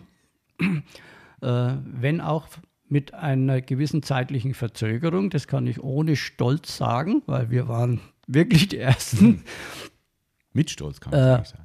äh, mit Stolz ja, äh, sagen, naja, oder ohne ein, eingebildet zu sein. Das war jedenfalls so. Ja. Das heißt, wir wussten von der Firma Teldix in Heidelberg und haben dann Autos dorthin geschafft und haben gesagt, liebe Teldix, ihr baut uns diese Autos, in diese Autos euer ABS ein. Und wir wollen das erproben und wollen wissen, wie funktioniert das denn. Und so kam die Verbindung zustande. Und die ersten Autos, die wir dort äh, äh, der Reihe nach aufbauten. Das war ein Admiral, war da logischerweise Flaggschiff natürlich. Mhm. Äh, wegen des Preises musste man in die hochpreisigen Autos erstmal mhm. gehen dann ein Commodore und ein Manta. Der hm, berühmte Manta Ach, mit ja. dem Fuchsschwanz an der, an der, Antenne. Ganz aktuell Manta Manta 2 im Kino, nochmal so. Ja, genau. Aber ja, da hat äh, damals auch Opel schon gesagt, wir kriegen überhaupt nur Stückzahlen, wenn wir es auch in kleine Autos bringen. Mhm. Es nützt uns nichts. Also gerade so ein Admiral war zwar ein schönes Auto, oh ja. aber stückzahlmäßig, da hätte auch ein Produzent gar nicht mitgemacht mhm. irgendwie. Also, das waren dann die Anfänge. Teldix, mhm. Natürlich hat dann auch Daimler-Benz und BMW, das waren dann die nächsten. Die haben auch dort Autos. Ich glaube, es gab damals auch ein Audi, das weiß ich nicht genau. Also Mercedes und BMW weiß ich definitiv. Die hatten dann ebenfalls Autos ausrüsten lassen. Also über Teldix quasi. Über Teldix. Mhm. Zuerst mhm. mal mit Teldix. Mhm. So, dann ging die Entwicklung natürlich weiter. Jetzt, äh, glaube ich, komme ich vielleicht zum für mich ziemlich spannenden Teil. Darf ich noch mal eine Sache zwischendrin äh, ja. fragen, bevor wir dazu kommen, was ich vermute? Ähm, was für mich gerade noch so ein bisschen im Nebel ist, die Firma Telix sind ja die, die es, ich sage jetzt mal, entwickelt haben. Richtig. So, jetzt kommt Firma Opel, in dem Fall deine Person, deine Abteilung mhm. dazu. Äh, wie, wie stelle ich mir das vor? Ihr habt quasi die unterstützt und gesagt, hey, das sind unsere Erfahrungen, da müsst ihr was machen? Oder weil, weil äh, sonst könnten wir jetzt einfach sagen, na gut, ihr habt von Telix das Ding genommen, eingebaut und fertig. Wo war denn jetzt dein Job? Jetzt, ich habe jetzt mal plakativ und blöd gesagt, aber mhm. weißt du, so wo.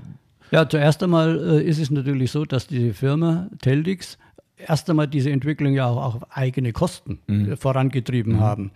Und äh, aus diesem Grunde brauchen sie Autos. Mhm. Und da waren die natürlich froh sogar, dass ich gesagt, dass ich gesagt habe, oder die Firma Opel äh, gesagt hat, hier, ihr bekommt drei Autos von mhm. mir und da baut ihr euer ABS ein. Äh, mhm. na, ihr bekommt die Autos, wir mhm. bekommen ABS. Mhm. Und dann machen wir gemeinsam Fahrversuche, ob es ah, ja. überhaupt funktioniert. Mhm. So, und jetzt bin ich dann bei den Fahrversuchen angelangt, glaube ich zumindest. Ähm,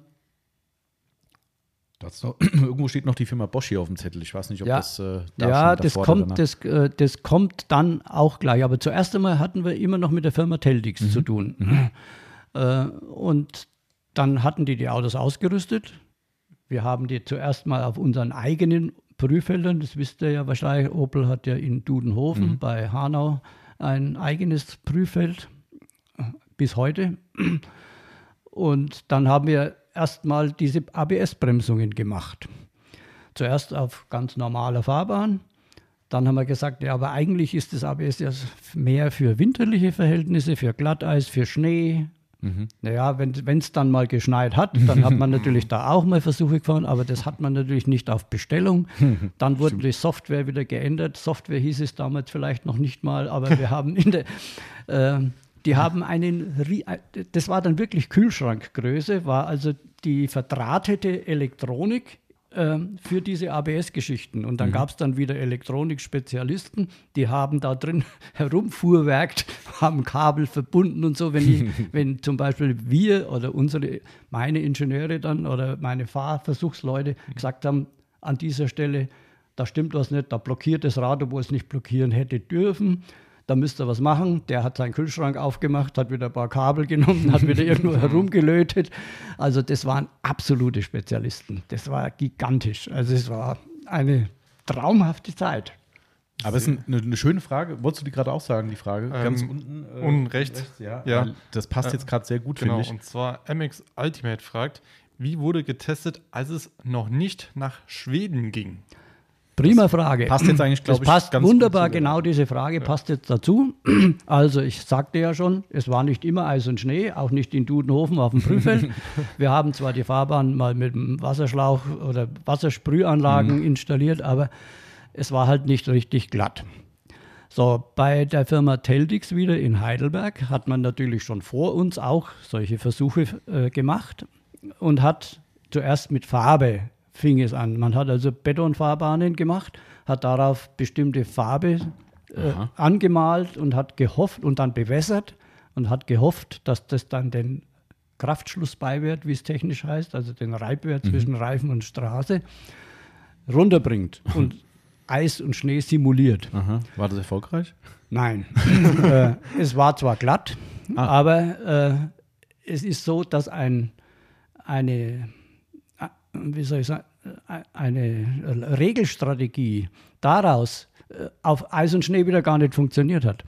Äh, Ich will jetzt nicht zu techn- technisch gehen, aber es gibt eine sogenannte Müh-Schlupfkurve. Oha.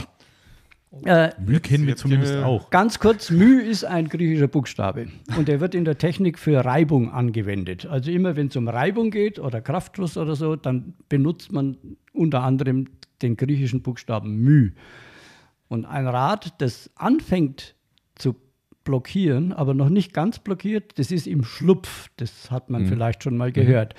Je größer der Schlupf, umso mehr ist die größer ist auch die Differenz zwischen der eigentlichen Fahrzeuggeschwindigkeit und der Geschwindigkeit des Rades. Und irgendwann blockiert es dann. Dann ist der Schlupf 100 Prozent. Also dann ist, äh, man weiß ja, dass das Rad eigentlich nur Postkartengröße auf der Straße steht. So, und diese Müh-Schlupfkurve, äh, die ist beschrieben dadurch, dass der, wenn ich den Bremsdruck immer stärker steigere, der Schlupf immer größer wird.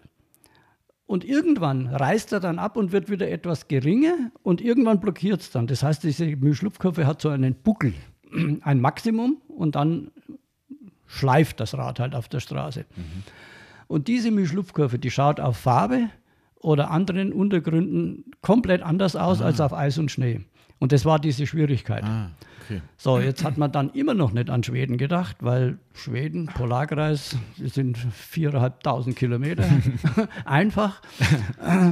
Äh, bis da, vielleicht muss man auch nicht so weit hoch.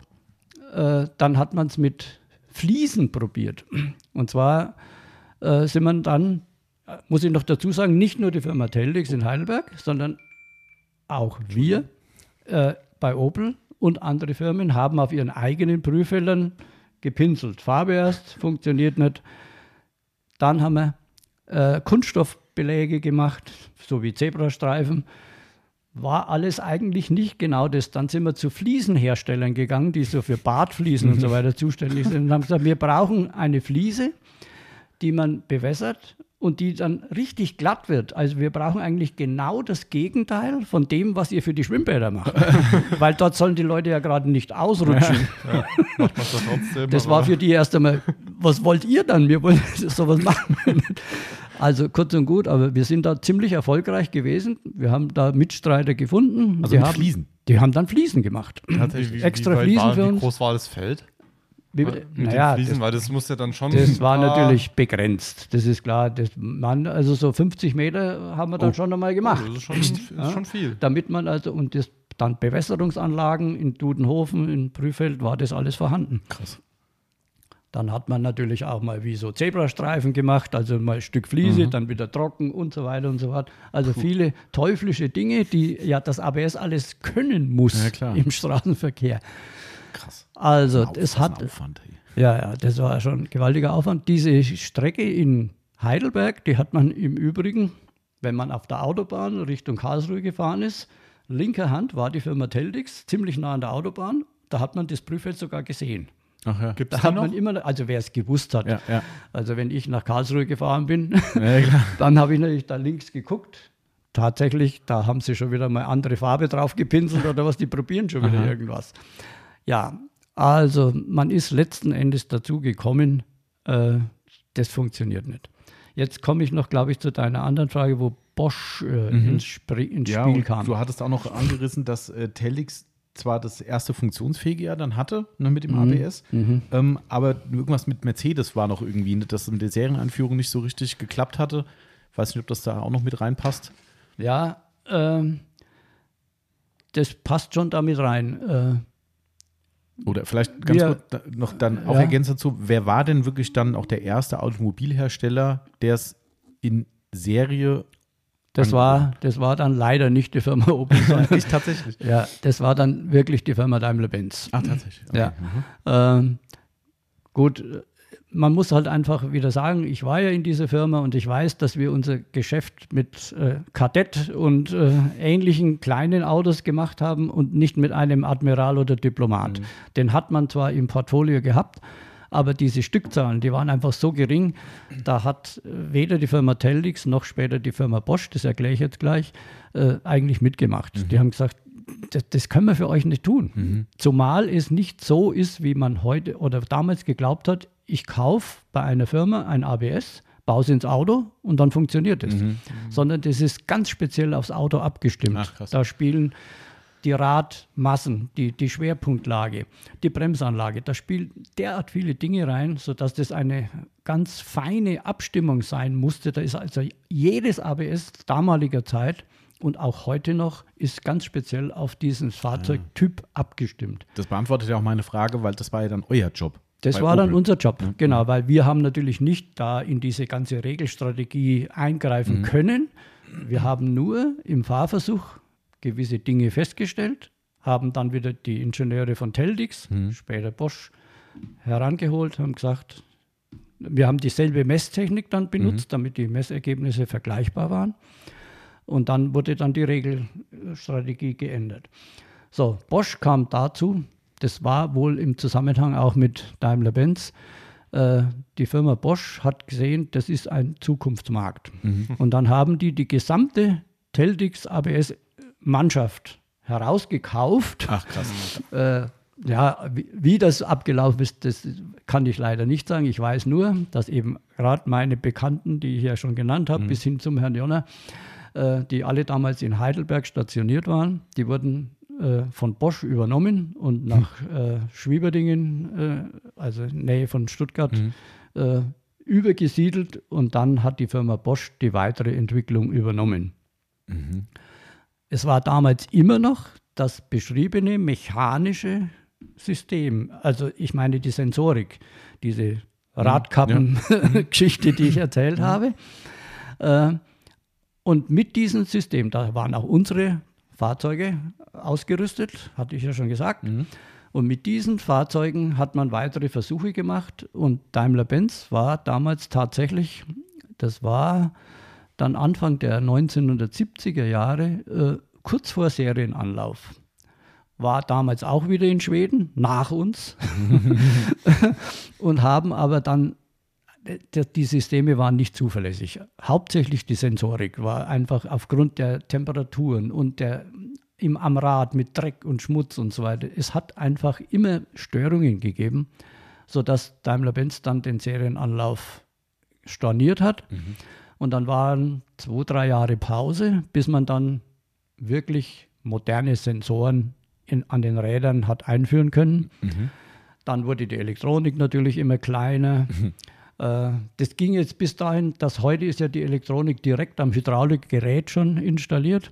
Und das klingt komisch, aber das Größte an der Elektronik heute ist der Stecker. Bekloppt eigentlich. Ja, ja weil die, die, die Signale, die sind ja nach wie vor da. Mhm. Ich habe von den vier Rädern und heute noch viel mehr bei ESP und mhm. so weiter, habe ich zig Sensoren, die mhm. alle in das Steuergerät mhm. müssen. Das ist, ist irgendwie mit Kabeln verbunden. Mhm. Ja, ja, klar. Äh, und deswegen ist es heute so, dass wirklich auch zu meiner Zeit damals noch so, hat man dann geschaut, wie mache ich das an dem Steuergerät, dass der Stecker noch passt überhaupt, aber das, Steu das Steuergerät war eigentlich kleiner als der Stecker. Okay. Ist heute noch so. Ja, also dann waren wir jetzt bei dem Punkt, die Firma Bosch hat mhm. also die gesamte ABS-Entwicklungsmannschaft, hieß immer noch ABV, mhm. ihr, ihr, erinnert euch an den mhm. Anfang unserer Gespräche hier, äh, die ganze ABV-Mannschaft mit Monteuren und mit Ingenieuren und so, wie viele es waren, weiß ich jetzt nicht, aber die drei Herren auf jeden Fall, äh, die wurden dann mit der ganzen Mannschaft nach zu Bosch äh, auf, äh, integriert. Mhm. Und damit war es dann letzten Endes Bosch, die als erstes ein ABS in Deutschland in Serie gebracht mhm. haben, aber dann nicht mehr mit diesen mechanischen, mhm. sondern schon mhm. später mit richtig elektronischen Sensoren. Mhm. Und das war dann Mercedes, die es dann eingesetzt hat? Und das war dann Mercedes in der S-Klasse zuerst. Ah. Damals auch auf Option. Äh, Echt? Ja, Krass. aber dann musste man es plötzlich in Serie, also auch nicht optional machen, ja. weil die Stückzahlen einfach viel zu gering waren. Ja. Aber es kostete am Anfang wirklich immer zwischen 3.000 und 4.000 Euro Krass. Aufpreis. Äh, D-Mark. Ja, ja, ja.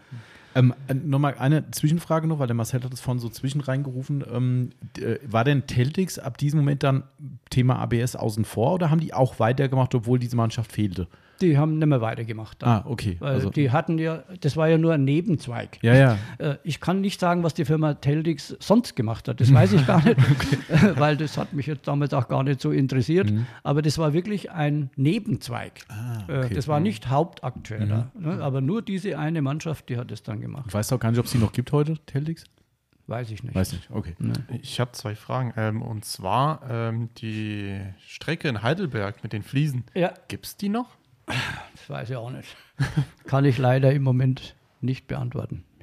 Mhm. Jetzt käme nämlich nochmal der nächste Punkt, der wird dann ganz spa- spannend. Ah ja, okay. Machen wir mal. Ich bin mal gespannt. Ja, gut, dann äh, würde ich sagen, gibt es noch einen spannenden Part zwischen dem, wo ihr alle drauf hinfiebert gerade, nämlich auf den echten lokalen Elchtest-Bereich. äh, also, wenn ich das jetzt richtig verstehe, waren die Anfänge wirklich dann für eine möglichst gute Erprobung schon diese Fliesengeschichte, oder? Das Ja, kann, ja. man, kann man schon sagen. Aber Das Fließen war letzten Endes das Letzte, wo wir gesagt haben, vielleicht kriegen wir es da mit hin. Mhm. Da hatten wir wirklich immer noch nicht dran gedacht, nach Schweden zu fahren. Wir wussten ja auch gar nicht, welche Verhältnisse Mhm. hätten wir denn da. da. Es gab niemanden, der das vorher schon gemacht hat. mal, Aber wir wollten eine möglichst äh, genaue, wie hatte ich es vorhin gesagt, Müh-Schlupfkurve, die also der, Wirklichkeit entspricht. Dieser Kurvenverlauf sollte eben so sein, wie es dann der Kunde später auf einer Eis-, Schnee-, sonst wie Fahrbahn vorfindet. Und darauf muss das funktionieren und nicht auf Fliesen, weil er fährt eben nicht auf Fliesen. Okay, also das war die Intention, um zu sagen, okay, das Fließen war zwar Das- die bestmögliche Ja. Lösung für die. Auch das hat Moment- uns ge Geld gekostet, Ja, natürlich ohne Ende. Äh, erst einmal die Entwicklung, das haben die nicht umsonst gemacht, weil ja äh, die Fliese ja das Gegenteil von dem war, was Ja, sie ja, klar. normalerweise produzieren. extra glatte Fliesen.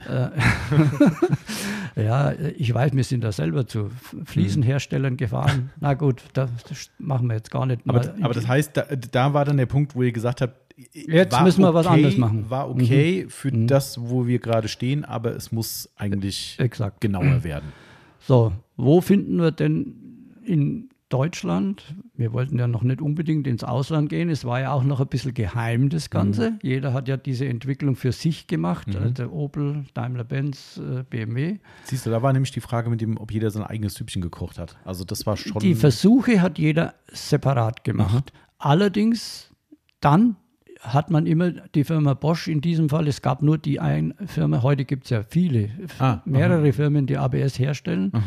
Ähm, Japaner, in Deutschland drei und Oh, so okay. weiter, gibt es viele, äh, die das machen. Aber damals war es äh, nur die Firma Bosch. Mhm. Ah, okay. Und natürlich hat man die bei den Versuchen mit hinzugezogen, Mhm. weil man hätte ja an der, an der Regelphilosophie ja selbst gar nicht so viel ändern Mhm. können. Man hat uns zwar schon Handwerkzeug in die, äh, in die Hänge, Hände gegeben, speziell an der Hydraulik. Wir konnten da Durchflussgeschwindigkeiten einstellen über Drosseln und so weiter. Das hatten wir alles schon selbst gemacht. Äh, Also sie hatten uns schon so einen Baukasten gegeben. Was könnt ihr verändern, damit der eine oder andere Effekt auftritt? Aber letzten Endes an dem Steuergerät selbst, da konnten wir nichts machen. Mhm. Okay. Ähm, So, dann waren wir wirklich auf der Suche nach einem echten Eis. Da ich kenne die Geschichte ja schon. ja, da kam dann jemand auf die Idee, es gibt doch in Inzell äh, eine, äh, eine Eissporthalle. Da werden Eishockeyspiele äh, und sonstige äh, Sachen gemacht. äh, wie groß ist die denn? Da fahren wir doch mal hin. Und wir sind dann tatsächlich nach Inzell gefahren und haben dort äh, Versuche gemacht. Natürlich ist die nicht groß. Man konnte höchstens mal 30 fahren, denn es war ja da Eis, ohne Gnade. Es war auch glatt. Äh, aber bei mehr als 30, da war dann die Hallenwand halt schon da. Keine gute Voraussetzung. Ja. aber man konnte zumindest mal ansatzweise auf wirklich echtem Eis was machen. Mhm. Und jetzt kommt aber schon wieder ein Nachteil. Dieses Eis, äh, man musste ja irgendwo mal auch Türen aufmachen, damit die Autos überhaupt rein konnten. Äh, dann hat sich diese Luftfeuchtigkeit auf dem Eis niedergeschlagen, sodass das dann wie ein Raureif auf der Eisfläche war. Also wieder anderer Reibwert. Das hat wieder einen anderen Reibwert, eine komplett andere Mühe-Schlupfkurve. Ich benutze halt nur mal den Ihr kennt den Begriff alle Ihr kennt auswendig. jetzt alle. Äh, es hat eine komplett andere Mühe-Schlupfkurve gegeben. Also das war auch wieder nichts. So, und dann hat man natürlich gesagt, was machen wir dann jetzt? Und jetzt sind wir, naja, bei dem Jetzt, aber was mich ja trotzdem Ja. an der Stelle nochmal interessiert, ähm, wie, wie, wie läuft denn sowas? Ich bin jetzt der Eishockeystadionbesitzer, die Firma Opel ruft an und sagt, wir wollen bei euch auf dem Eis ein bisschen rumfahren. Mhm. Hat er gesagt, ja cool, macht's? Oder hat er gesagt, warte mal, nee. Ähm, da muss ich jetzt mal nachdenken. Ich glaube, da gab es aus anderen Gründen schon Leute, die mit dem Eis da was, äh, mit dem Auto was probiert haben. Also das kam nicht einfach so aus dem Nichts. ah, okay. Irgendwie hatten wir den Tipp bekommen von jemandem, da hat schon mal jemand äh, was gemacht mit dem Auto. Aus ganz anderen Gründen. Nicht wegen ABS, aber er wollte, das weiß ich leider jetzt auch nicht mehr, wie das gelaufen ist. Es ist halt schon wirklich sehr, sehr lange her. Also es war nicht so, dass der aus allen Wolken gefallen ist. Der Besitzer, sage ich, es war wahrscheinlich die Stadt in selbst oder so, das weiß ich nicht. Also der hatte schon eine Ahnung, ja, ja, da haben wir schon mal was gemacht, so ungefähr. Ja, Mercedes ist schon lange bei uns. Also. So war es wiederum nicht, aber äh, die Firma, ich glaube, es ging über die Firma Bosch dann, damals schon. Die haben ja genau wie wir nach Möglichkeiten Klar. gesucht. Erst recht natürlich, weil die mussten es ja zuerst mal äh, etablieren, das Ganze. Also die haben noch vor uns nach Eis und Schnee gesucht. Ja, Aber Papa, jetzt nochmal, nur damit ich das auch mal ein bisschen einordnen kann, ähm, war denn zu diesen Zeitpunkten schon immer eine mögliche Erprobung in, ich sag mal, skandinavischen Ländern im Kopf oder kam das dann einfach, äh, ich sag jetzt mal aus dem Nichts, weil man gesagt hat, ja, das mit dem Eishockeystadion ist blöd, was können wir denn noch machen? Oder war vorher schon der Gedanke, man hat gesagt, wie du sagst, 4000 Kilometer, mh, Ja. Naja, Schweden war schon im Kopf und zwar schon bei der Firma Teldix. Also wir sind ja mittlerweile zwar eigentlich schon bei Bosch Ah. Ja, ja, ja. Mhm. gelandet, aber die Firma Teldix hat ja die allerersten Anfänge gemacht und die Mhm. mussten ja, bevor sie überhaupt an uns was verkauft oder uns übergeben haben, schon selber Versuche Mhm. gefahren haben. Und die waren dann schon ein, zwei Jahre vor uns Mhm. da. Das war dann 1969. waren die dann schon mal in Schweden. Mhm. Da gibt es dann auch Stories über den Herrn Jonner. Mhm. Natürlich weiß ich das. Da haben die in, in Holzhütten ohne Heizung irgendwo am Polarkreis.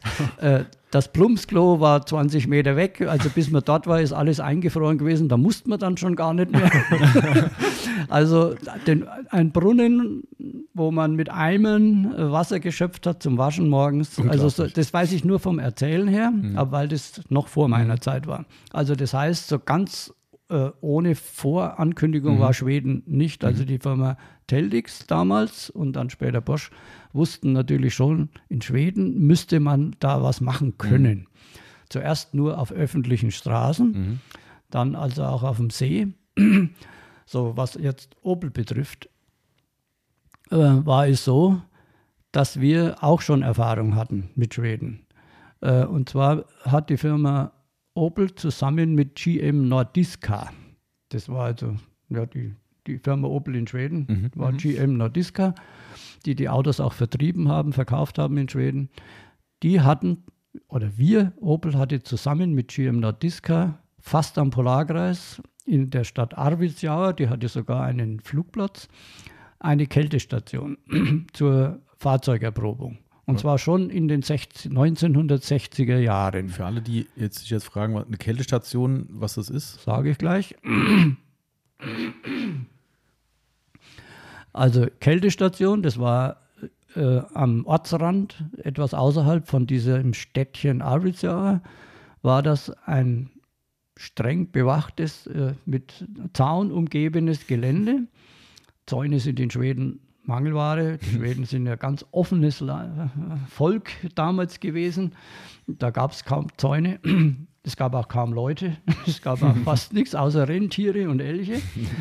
So, also außerhalb von Arvidsjaur gab es eine GM Nordiska Opel Kältestation. Da waren Werkstätten äh, mit Hebebühnen, mit alles, was zu einer Werkstatt gehört. Und zwar war das hauptsächlich zur Kälteerprobung von Motoren, Heizung, an anderen Komponenten, Scheibenwischern, die bei eingefroren werden, also alles Mögliche am Eis, aber nicht ABS.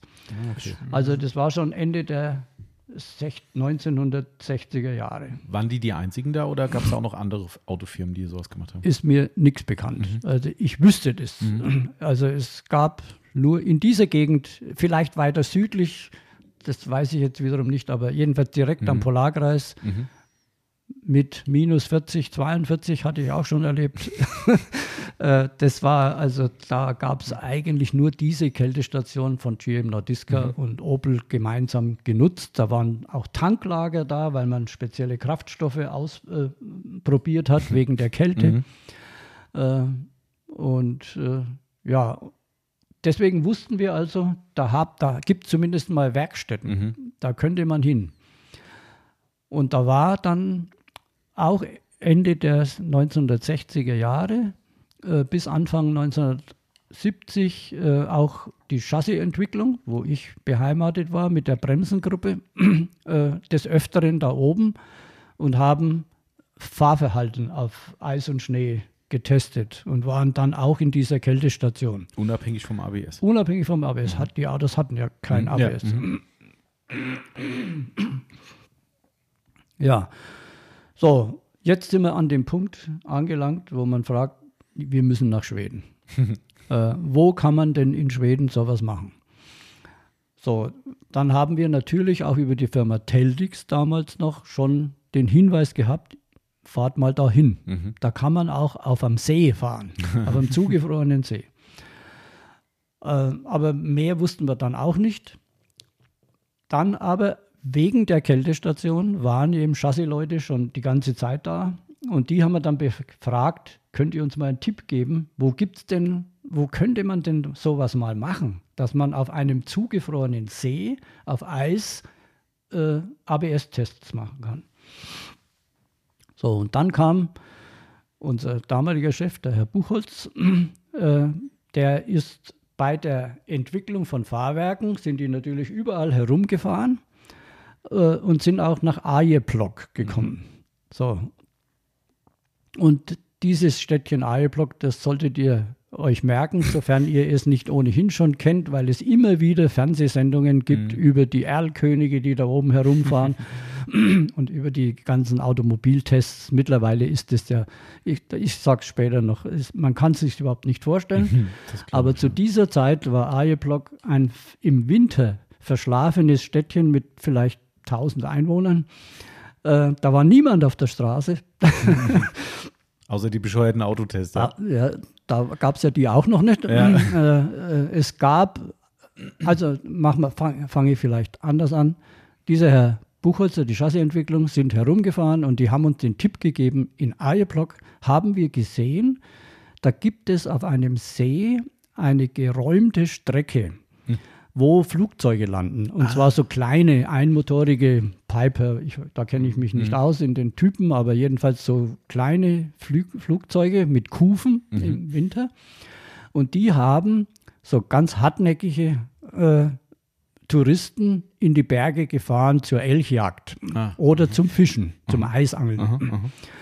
Und deswegen haben die da ein kurzes Stück, was halt gerade was für dieses Flugzeug ausreichend war, geräumt vom Schnee, weil das liegt ja meterweise Te Schnee auf diesen Seen, äh, geräumt, damit das Flugzeug starten und landen konnte, problemlos.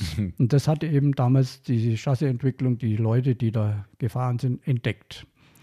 So, und dann haben wir gesagt, da müssen wir hin. Wir versuchen das. So, und jetzt kommt eigentlich der Anfang.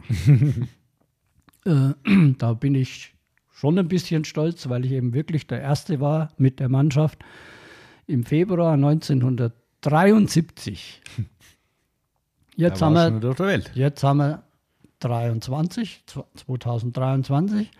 Genau deswegen machen wir vielleicht auch heute diese Geschichte. Wer mitgerechnet es hat? ist genau 50 Jahre her.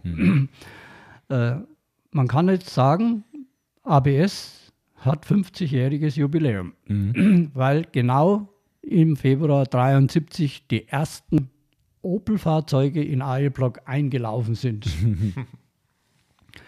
zum damaligen Zeitpunkt hatten wir noch die Reifenleute mitgenommen, damit es überhaupt von den Kosten her äh, ertrag, äh, erträglich war, denn die haben dann Winterreifentests gleichzeitig mhm. gemacht. Die haben auch nach solchen Strecken Ach gesucht. So. Ah, okay. Die gab es ja hier auch nicht. Also das Angenehme mit den nützlichen verbunden. Ja. So, ja. so, und deswegen waren wir dann da, insgesamt waren wir vier Fahrzeuge, zwei Admiral, ein Commodore und ein Manta.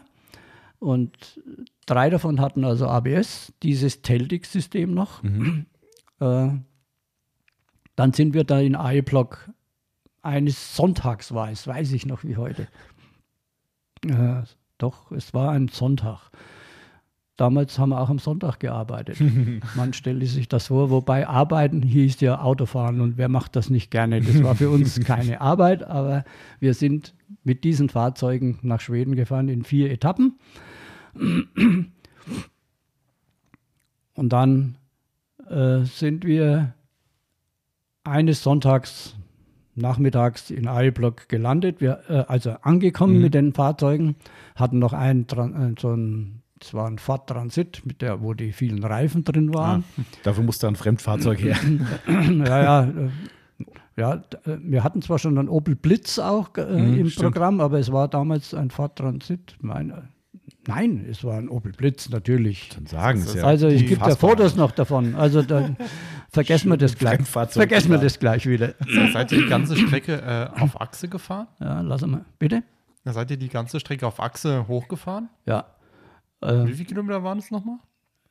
Viereinhalbtausend. Viereinhalbtausend. Viereinhalbtausend. Ja, oder sogar vier, acht oder so.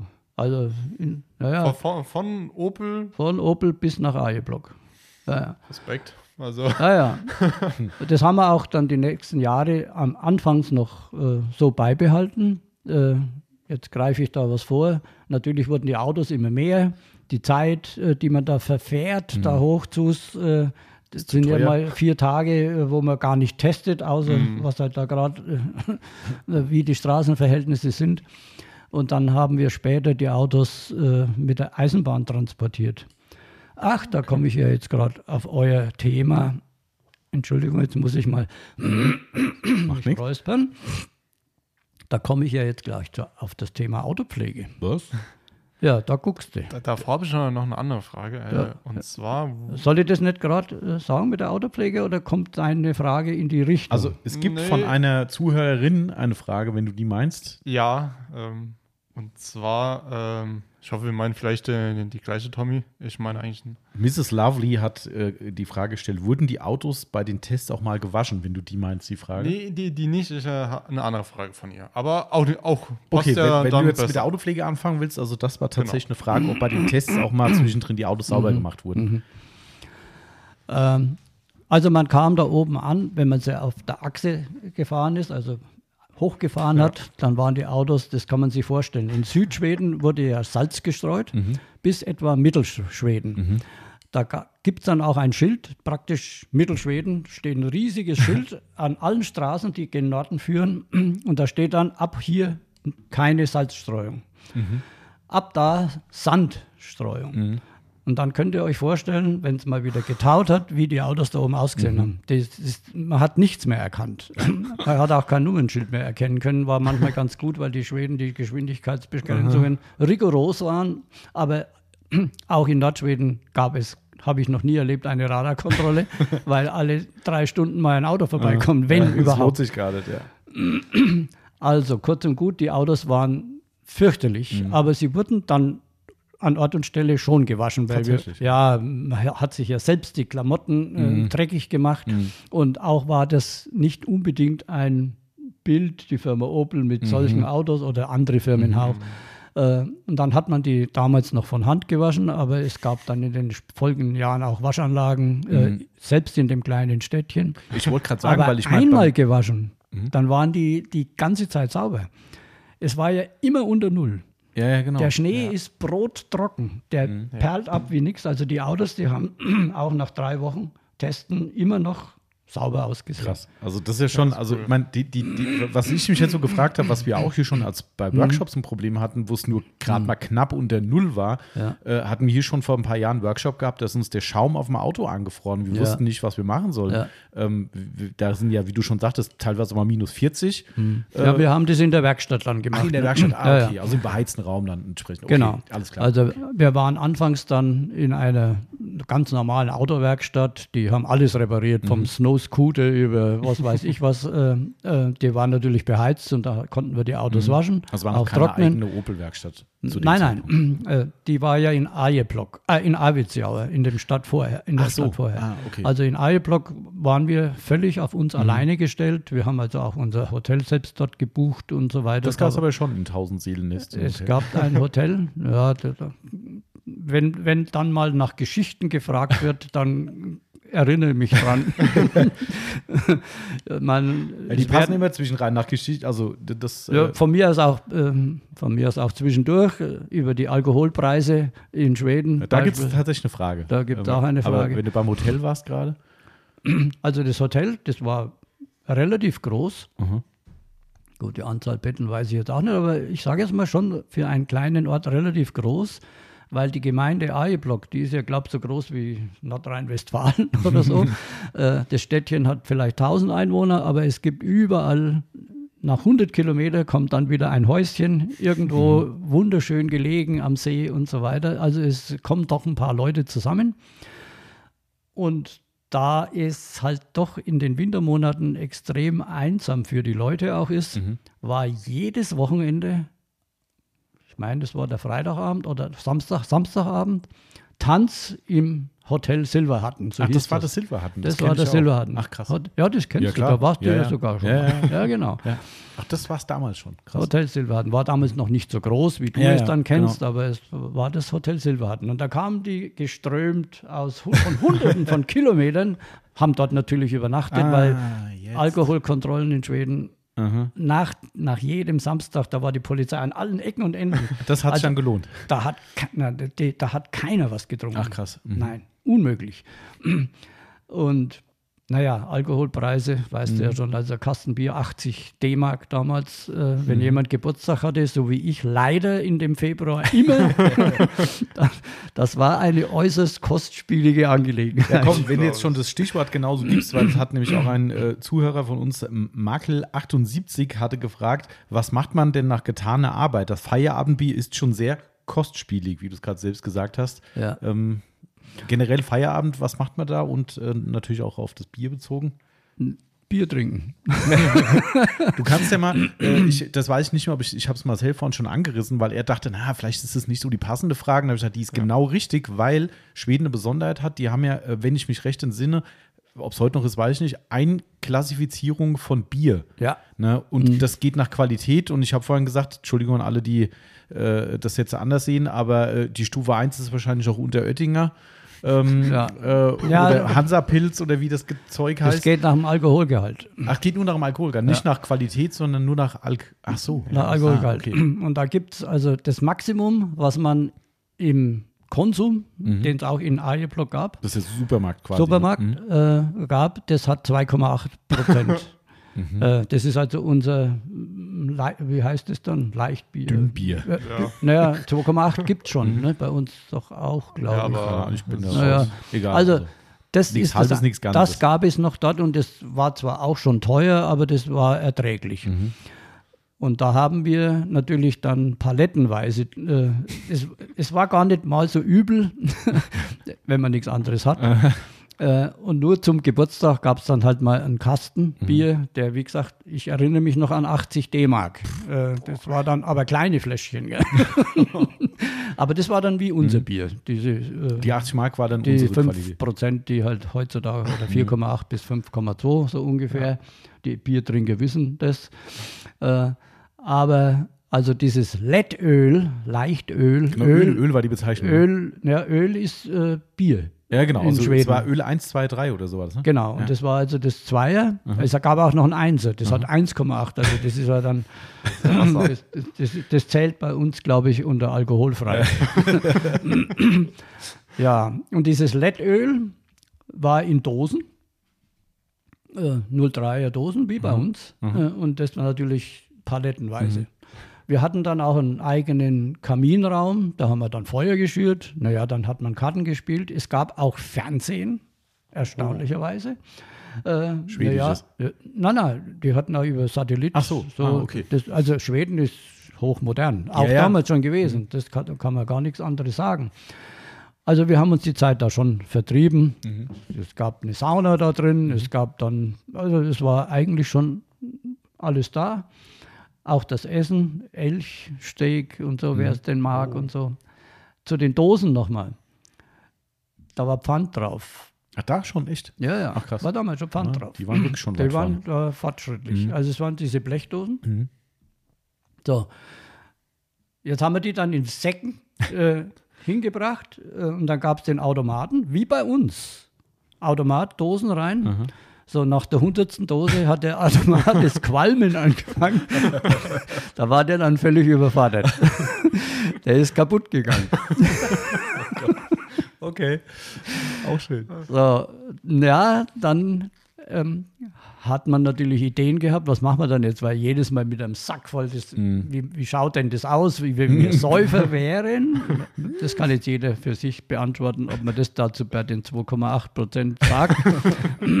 wir waren ja auch eine große Mannschaft, also äh, vielleicht kann ich das einflechten. Wir waren vier Ingenieure und mindestens nochmal so viele Mechaniker aus der Werkstatt, also acht bis zehn Leute, auch Ja, damals schon. kommt schon da kommt ja was zusammen. Da braucht ja, nur jeder mal drei Bier, Ja, drei, zwei Do Du musst ja das Döschen Doppelte trinken, um auf dein deutsches Level zu kommen.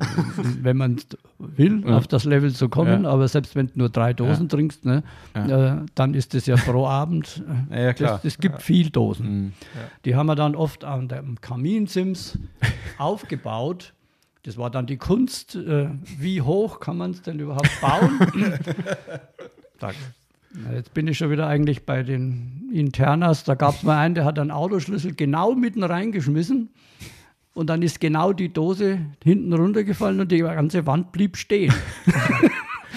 Aber beim nächsten Versuch ist sie dann eingefallen. Okay. Da war die ganze Kaminzimmer voller Dosen. Also wir haben nach Möglichkeiten gesucht. Reden wir eigentlich jetzt technisch oder was machen wir denn heute? wir, wir reden alles. Alles gut. Äh, wir haben nach Möglichkeiten gesucht, wie können wir denn ohne die Menge der Dosen zu reduzieren, das Volumen reduzieren. Und der Herr Jonner, manche erinnern sich an den Namen, Teldix, der ABS-Mann mit mir zusammen im Auto, äh, der war der Vollbluttechniker. Und der hat sich was überlegt, was, wie kann ich eine Dose falten, damit sie ein möglichst kleines Volumen äh, erzeugt. So, also man nimmt die Dose so quer, die Daumen in der Mitte, Ah, dann drückt, das kennst du noch, dann drückt man mit den Daumen erstmal eine, eine Beule hinein und dann mit den Fingern von oben und dann quetscht man sie zusammen und dann, das ist die einzige Möglichkeit, wie man mit drei Falten diese Dose, das hat er vorher genau ausgerechnet, wie, man, wie man mit drei Falten diese Dose möglichst klein bringt. Das haben wir dann gemacht. Da gibt es dann ein wunderschönes Video. Da sitzt einer vor, wir sind ja später vom Hotel Silver, hatten in diese äh, äh, Feriensiedlung Mhm. umgesiedelt. Da war, hatten, hatte jeder so eine kleine Hütte für sich, voll ausgestattet mit Dusche und Heizung und allem drum und dran. Kam die erst später eigentlich, diese Fernsiedlung? Gab es die auch schon zu den Die Zeiten? gab es da Gab's auch schon, aber Mhm. mit ganz primitiven Hütten. Aber die sind dann später gebaut worden, drei, vier Jahre später, dann waren die richtig komfortabel. kenn die ja, ja. Du kennst ja. Ja, ja. Aber ich wusste nicht, dass die auch schon damals. Ja, ja. Okay. Also, da gibt es ein Video, da sitzt, also eine haben wir natürlich gedreht so, da sitzt einer mit einem Berg voll Dosen auf der einen Seite, der sitzt da auf der ähm, Treppenstufe und faltet Dosen und wirft, faltet, wirft links, faltet links, faltet. Und was habt ihr so gemacht in Schweden? ja, okay, verstanden. Nur am Feierabend natürlich. Natürlich. Mhm. So, und äh, wir hatten dann mit dem Konsum, so hieß dieser Supermarkt, Mhm. oder ja, Konsum, ähm, mit denen hatten wir eine Vereinbarung. Die Schweden sind ehrliche Leute. Wir haben gesagt, hier ist ein Sack, da sind 100 gefaltete Mhm. Dosen drin, Pfand wieder her. Und so haben wir dann eigentlich die ganzen Jahre wunderbar damit gelebt. ähm, ich versuche mal eine eigene äh, Erinnerung mit einzubauen äh, und du kannst ja jetzt gleich was zu sagen. Vielleicht bin ich auch komplett auf dem Irrweg. Ähm, es ist ja so gewesen, logischerweise, damals gab es noch keine äh, EU. Ne? Mhm. Ähm, und über Landesgrenzen oh. hinaus äh, Bier zu transportieren, war, glaube ich, nicht so die ideale Idee. Mhm. Ähm, aber äh, da euer Qualitätsanspruch an Bier doch eher höher war und der Sparwillen groß, habe ich so eine dunkle Erinnerung, dass es da so die ein oder andere mhm. Transportmöglichkeit gab. Äh, mhm. wenn sie äh, strafrechtlich relevant wäre, ist es bestimmt verjährt, somit kann man bestimmt drüber reden. Ja. Ähm, aber ich, vielleicht irre ich mich auch, aber ich glaube, da war mal was. Da war mal was. ja, also Kästbierkasten zu transportieren, das kannst du ja unbemerkt nicht machen. Mhm. Also da gab es keine Möglichkeit. Äh, man muss dazu sagen, also dies, da waren wir vorhin noch abgekommen, dieses 2,8 im Konsum, äh, also in dem Supermarkt, mhm. Frei verkäuflich, das 4,8 oder unser Bier, auch äh, deutsche Marken mhm. oder holländische mhm. Marken, mhm. hauptsächlich Heineken mhm. oder was da so als holländische Marke überall auf der Welt mhm. gibt, gab es auch in Schweden. Mhm. Aber im Alkoholladen. Ah, das ist wie in Amerika quasi. Das, das Hochprozentige ich, geht nur hochprozentig über im Alkoholladen. So, und äh, dann musste man, gerade an Geburtstagen und so, äh, ist man dann halt heimlich in den Alkoholladen gegangen und hat halt dann dieses teure Bier gekauft. Mhm. Das war auch im Alkoholladen frei verkäuflich. Du mhm. hast es da jetzt nicht speziell irgendwas mhm. gebraucht, aber es gab es eben nicht in dem normalen mhm. Konsum. Mhm. So, also, äh, damit man dann doch, wenn mal jemand wieder Geburtstag hat oder was auch immer, mal wieder ein gutes deutsches Bier hatte, dann hatte jeder Besucher, wir haben natürlich auch immer Besuche bekommen von unseren Top-Managern, mhm. die mal wieder den Fortgang der mhm. Arbeiten kontrolliert haben, die, denen man gezeigt hat, wo mhm. wir mittlerweile stehen. Äh, kurz vor Serienanlauf, sagen wir mal einfach. äh, jeder Besucher, der dann mit dem Flugzeug erst nach Lüleo, so hieß es, äh, oder nach Arvidsjaur geflogen ist und dann mit dem Auto dann uns besucht hat in Arvidsjaur, mhm der musste eine 5-Liter-Dose mitbringen. auch die Top-Manager. Alle, jeder. Da hat sich auch jeder dran, im Prinzip jeder Aha. dran gehalten. Die wussten das alle.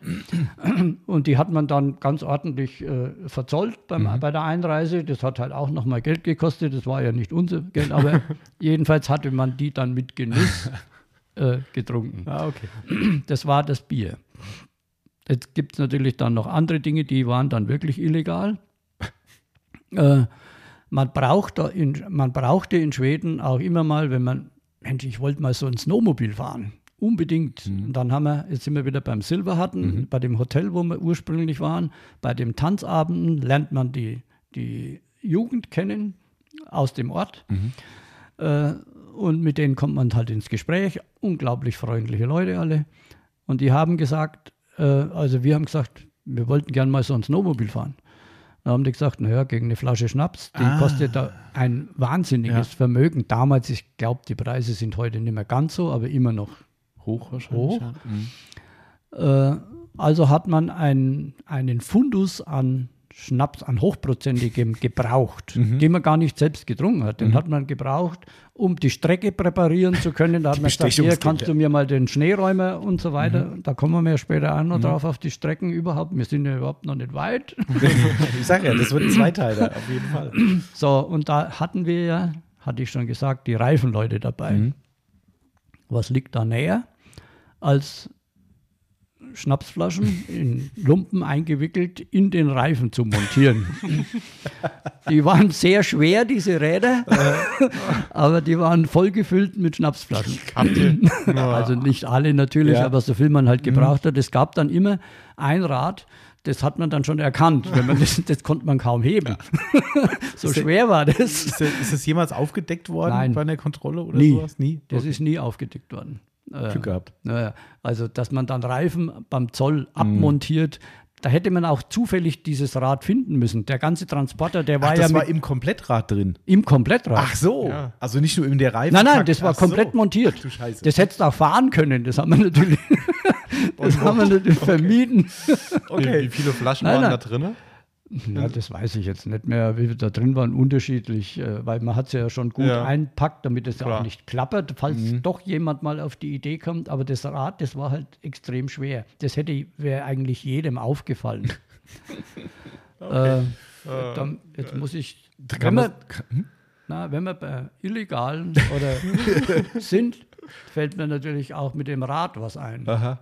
Ich habe ja ganz am Anfang mal gesagt, ich habe Motorsport betrieben. Mhm. Unter anderem mit einem Opel Monza. Mhm.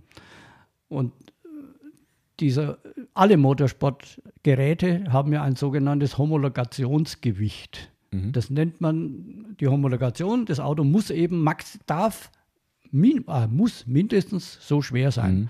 Sonst äh, bekommt sie Zusatz Zusatzgewichte. Zulassung nicht. Mhm. Ne? Als Oder- Tourenwagen Mhm. oder Spezialtourenwagen. Und dieser Monza, die haben wir ja aus Rohkarosserien aufgebaut, das Auto mit meinem Kumpel Wastel Weisheidinger zusammen. Vielleicht machen wir ja mit dem auch noch mal was Das äh, war auch mal der Plan. Ja. äh, aus Rohkarosserie aufgebaut und da lässt man natürlich alles das weg, was man nicht unbedingt braucht zum Rennfahren, was aber auch noch zulässig war. Und dann sind in der Regel diese Autos zu leicht gewesen. Mhm. Was mache ich jetzt? Es war aber auch, die, Regel ist beim Motorsport damals so gewesen, man darf keine Zusatzgewichte benutzen.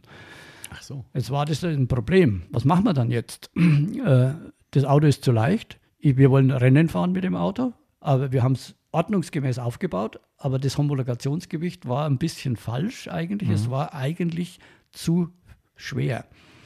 äh, und unser Auto war zu leicht. Aha. Es ging da immer so um 20 Kilo vielleicht, aber die, man wurde ja auch gewogen, Ja, wenn Mhm. jemand Protest eingelegt hat. So, das kann ich ja jetzt verraten, ne? weil wir gerade über die Räder geredet haben. Wir haben ein Wasserrad gebaut. äh, wir haben natürlich das Zusatzgewicht dahin gebracht, wo man es braucht Mhm. an, an so einem Auto. Der ist ja hinten total leicht, Motorfahren, also brauchen wir das Gewicht hinten. Also haben wir das Ersatzrad, das wurde dann übers Ventil mit Wasser gefüllt. Das Rad war so schwer, das musste man zu zweit hineinheben in das Auto. Das konnte man hinstellen, hat ein bisschen mit dem Finger angetippt und dann ist das Wasser innen geschwappt. Dann, das schwappte eine halbe Stunde hin und her. Okay.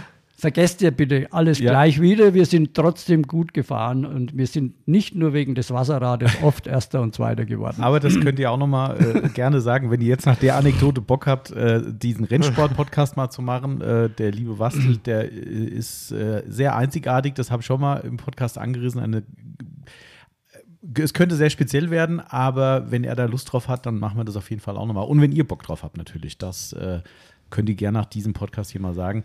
Und dann äh, kann sich mein Vater mal bemühen, dass der Wastel doch noch mal vielleicht in den Bereich des Podcasts kommt.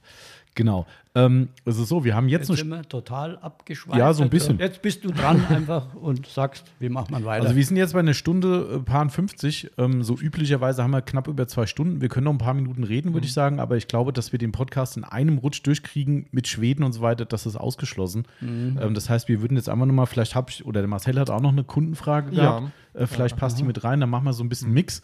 Und bevor es dann ans richtig eingemachte Eistesten geht, haben wir einen richtig schönen, wie, wie würde man heute sagen, du kennst den Begriff wahrscheinlich nicht, einen schönen Cliffhanger, wie man heute bei Filmen und Serien sagt, wenn es einen zweiten Teil gibt und am Ende sagt, verdammt, wie geht's denn weiter? Und du hast es angeteasert und jeder sagt so, ja toll, und jetzt dauert es ein halbes Jahr, bis die nächste Serienstaffel anfängt. Also machen wir einen schönen Cliffhanger am Schluss vorm Eis und dann geht's ins nächste Eis. Also vielleicht nur noch, um den Abschluss hier oder Anschluss wieder Mhm. zu finden. Wir sind also irgendwann im Februar 1973 in Ajeblock angekommen, Mhm. aufgrund der Empfehlung unserer Chassisleute, die gesagt haben, da gibt es eine Strecke, Mhm. die ist geräumt, die könnt ihr vielleicht nutzen. Ne? Soweit äh, Mhm. sind wir jetzt, weil das wäre ein guter Schnitt. Und da gehört eigentlich noch als letzter Schnitt dazu, bevor wir vielleicht noch ein paar Fragen Ja, ja, haben, äh, könnten wir äh, die eine Anekdote noch zum Besten geben. Sa- Sag mir noch mal ganz kurz, weil ich habe es auf deinem Zettel stehen. Äh, wie, was für ein See war das denn? Also, das, der See heißt Hornavan, ist der tiefste See Schwedens, Von ganz Schweden. von ganz Schweden. Oha. Äh, das ist aber reiner Zufall gewesen. Äh, eignet sich aber genau deshalb besonders gut, weil die Wasserhöhe ziemlich konstant bleibt. Bei einer, je größer der See, umso weniger ist er ja empfindlich auf Wasserstandsschwankungen. Im Winter sind ja alle Seen da oben zugefroren. klar. Äh, und die haben aber trotzdem einen Zu- und Abfluss, der im Winter natürlich immer weniger wird. Aber der Abfluss äh, ist immer noch da Mhm. und kleine Seen, wenn da das Wasser abfließt, dann sinkt die Eisdecke immer weiter Ah. nach unten. Dann gibt es riesen Risse und Berge von Eis, äh, Ja. von, von äh, Eisschollen. Ja, ja. Und deswegen war der eigentlich besonders gut geeignet. Das war aber reiner Zufall. Wie tief ist tief? 70 Meter, glaube ich, ist der. 70 Meter tief. 70 Meter tief. Ach so, 70 Kilometer lang. Hast du nämlich auch noch aufgeschrieben. Ja. Also der war tief. Auf jeden Fall richtig tief. Richtig tief, also mehrere 10 Meter, also Oh, okay. 40, 50 Meter Okay. auf jeden Fall Boah, an der tiefsten Stelle. Ich glaube sogar noch mehr. Ach du Scheiße, okay, das ist schon. Ja, ja. Also da, wo wir gefahren sind, da wärst du restlos abgesoffen. Ja, Okay. Also das du wolltest klar. aber eine Anekdote noch erzählen? Hat die mit dem. Da höre ich dann auf bei der Anekdote. Das ist, äh, wir wussten ja gar nicht, trägt das Eis überhaupt. Wir sind da angekommen an eben diesem Sonntag, laufen da ein. Da ist der See, da sieht man auch Spuren da rein. Also das wussten wir schon, dass da Autos mal gefahren sind. Aber es war schneebedeckt, naja, wie, wie es halt so ausschaut. Ähm, dann haben wir gesagt, wir haben einen Admiral dabei mit Automatik. Da haben wir den da hingestellt, die Fahrstufe D eingelegt, ausgestiegen und haben ihn einmal auf den See fahren lassen. Echt? Und sind Unbemannt. Nein, nein, sind hinterhergelaufen, Ja, haben ja, geschaut, aber- ob er untergeht. Ja, ja, aber das, das Fahrzeug war unbemannt. Das war unbemannt. Krass. Ja, ja, aber mit in der Fahrstufe D kriechen die Autos ja, genau. und dann. Mhm. ist der so im Schritttempo vor uns hergefahren und wir sind hinterhergelaufen und haben gesagt, naja, passiert ja nichts. Später haben wir natürlich nur drüber lachen müssen, weil das Eis ja einen halben Meter dick war. Da sind LKWs Ja, drauf gefahren. wollte gerade sagen, ja. Aber wir waren das erste Mal da. Mhm. Wir waren die allerersten in Aijeblock. Da hat noch niemand irgendwie jemand vorher was getestet. Also hat man hat, Krass. im Nachhinein muss man wirklich lachen darüber, aber es war so. Aber jetzt, was für mich ja dann die Frage schon wieder aufwirft, ist, äh, äh, das heißt, ihr habt euch vor Ort doch gar nicht weiter informieren können oder wollen, ähm, weil jetzt, es wird ja naheliegen, dass man sagt, hey, da ist ein Einheimischer und sagst du, kann ich da drauf fahren? So, Da war du? niemand da. Ach so, weil die einfach Am niemand. Sonntag ist niemand auf der Straße. Ach so, weil es ja Sonntag war. Ach so, Sonntag Okay. minus 30 Grad, da geht nur jemand raus, der muss. Okay, okay. ähm, habt ihr euch, äh, das ist vielleicht auch noch spannend dazu, habt ihr euch da in irgendeiner Form vorher angekündigt, dass man da weiß, da kommen jetzt Autotests oder ist man da hingefahren und hat gesagt, ich mache jetzt einfach, wird schon einer kommen, wenn er was will, so. Hingefahren, nur Hotel war vorher gebucht. Ja, ja, Also aha. das Hotel, klar, Ja. Aber ansonsten wusste da niemand von uns. Ach ja, krass. Nein, nein. Äh, wir wussten ja selbst nicht, ob das gelingt. Ach so. Äh, Das war ja das. Also wären schon andere Leute da gewesen, hätten wir gesagt, ja, Mhm. wir kündigen uns jetzt auch an. Wir machen das genauso wie A, B, C. Mhm. Aber wir waren die Ersten. Krass. Okay. Wir waren definitiv die Ersten. Da gibt es auch genügend Beweise. Da gibt es das Silberhatten, äh, äh, Silbermuseum, Mhm. äh, wo die ganze Lappenkunst, Mhm. Ich sage Lappenkunst, obwohl in Deutschland darf man ja solche Dinge manchmal nicht mehr sagen. Das sind ja die Samen eigentlich. Aber die Lappen, die Rentiere und so weiter da oben betreuen oder jeder, jedes Rentier gehört ja zu einem Lappen. Da haben wir dann auch noch ein paar Stories wahrscheinlich. ähm, und in diesem Silbermuseum waren wir auch an einem Sonntag und haben uns das Museum angesehen. Da ist diese Lappenkunst, Sil hochwertige Silber, äh, Schmuck und so weiter. Nicht so wie heute abgesperrt. Das war einfach offen zugänglich. äh, und da gibt es ein Gästebuch und das war für mich dann immer der Beweis, da steht mein Name und viele andere Opel-Namen stehen genau im Februar da drin und schon 1969, wo eben unser Boss damals diese Strecke ausfindig gemacht hat. Also wir waren definitiv die Ersten, obwohl natürlich eine Stuttgarter Firma natürlich das nicht auf sich sitzen lassen hatte können und die behaupten immer wieder, sie waren schon viel früher in Eiblock, was aber definitiv nicht stimmt. die waren mindestens zwei, drei Jahre später nach Ah, ja, okay. Aber ich meine, das kann man ja auch mal an der Stelle sagen, auch wenn du dich immer äh, bescheiden gibst, aber nicht umsonst gehört da auch noch eine spezielle Auszeichnung dazu bei dir. Ich sag's lieber selbst. Willst du nicht Ich selbst sagen. lieber selbst. Äh, Du bist nämlich Ehrenbürger der Stadt Ei. Stadt, ist es eine Stadt mittlerweile? Naja. Der Stadt Der, Gem- sagen wir, der, der Gemeinde, Gemeinde. Eierblock. Genau, richtig. Also dementsprechend, das kommt jetzt ja auch nicht, weil man der Zehnte war da oben. Das kommt einmal daher, dass ich wirklich halt der Erste war und dass viele nachgezogen sind. Ich will jetzt wirklich nicht sagen, die wären nicht ohne uns auch hingekommen. Das kann ich ja, das kann niemand sagen. Mhm. niemand sagen, Weiß niemand. Aber wir waren dort und über die Firma Teldix, später Bosch, wussten natürlich alle anderen Mhm. Automobilfirmen, die auch ABS entwickelt haben, da waren doch mal die Opel-Leute da. Ja. Und da fahren wir auch hin. Und es ist halt mittlerweile eine Millionenindustrie. geworden, ne? das ist man- mittlerweile eigentlich, ich kenne überhaupt keine Firma, die nicht dort ist. Mhm. Ja. Doch, Ja? äh, Firma Teves Frankfurt hat ja auch dann später ABS entwickelt, gehört zu Conti Mhm. mittlerweile, Conti. Und Conti ist in Arvidsjaur. Das ist diese Ah, Art ja. vorher, wo der Flughafen ist. Und die haben dort ihr eigenes Testgelände Ah, okay. gemacht. Aber Das alle aber- anderen sind in also, Eierblock. Das Sagen wir mal wirklich, 90 Prozent aller Automobilfirmen, ob Japaner oder Amerikaner oder Franzosen, alle sind in und Eierblock. alle mit eigenen Bereichen. Halt. Mittlerweile hat jeder ein eigenes Testgelände. Zu den Anfängen, also wir hatten sowieso unser eigenes, das machen wir ja dann Mhm. Ja. später, aber ähm, dann ist ja eine Industrie entstanden, äh, die diese Strecken präpariert hat und am Anfang haben die für alle Firmen Mhm. was gemacht, aber das ist dann immer weiter, immer größer geworden und jetzt hat jede Firma ihr eigenes Also Testgelände. daher auch halt, auch wie du schon richtig sagst, natürlich kann keiner wissen, was ohne euch gewesen wäre, aber de facto ist es so, dass die Autoindustrie mit Sicherheit auch einen gewissen Wohlstand für die Region gebracht hat. ja, Äh, nicht nur einen gewissen, sondern einen sehr großen mit Sicherheit, weil da hängt ja nicht nur Tourismus äh, und Mhm. alles drum und dran dran. Also somit, ähm, ja, das äh, ist schon ganz spannend eigentlich. Ähm, aber du, äh, Ja. Zum Abschluss für Mhm. mich, dann sage ich jetzt nichts mehr zu dieser Ehrenberger Geschichte. es ist halt nun mal so, äh, das ist auch nichts Besonderes, aber äh, aber ein zweiter Grund oder einer der Gründe, warum ich dann neben anderen, der Herr Jonner, von dem wir ja auch schon viel geredet haben, ist es auch. Mhm. Ja, genau. Und noch ein paar andere Leute von Bosch. Also ich bin da nicht Mhm. alleinstehendes Merkmal.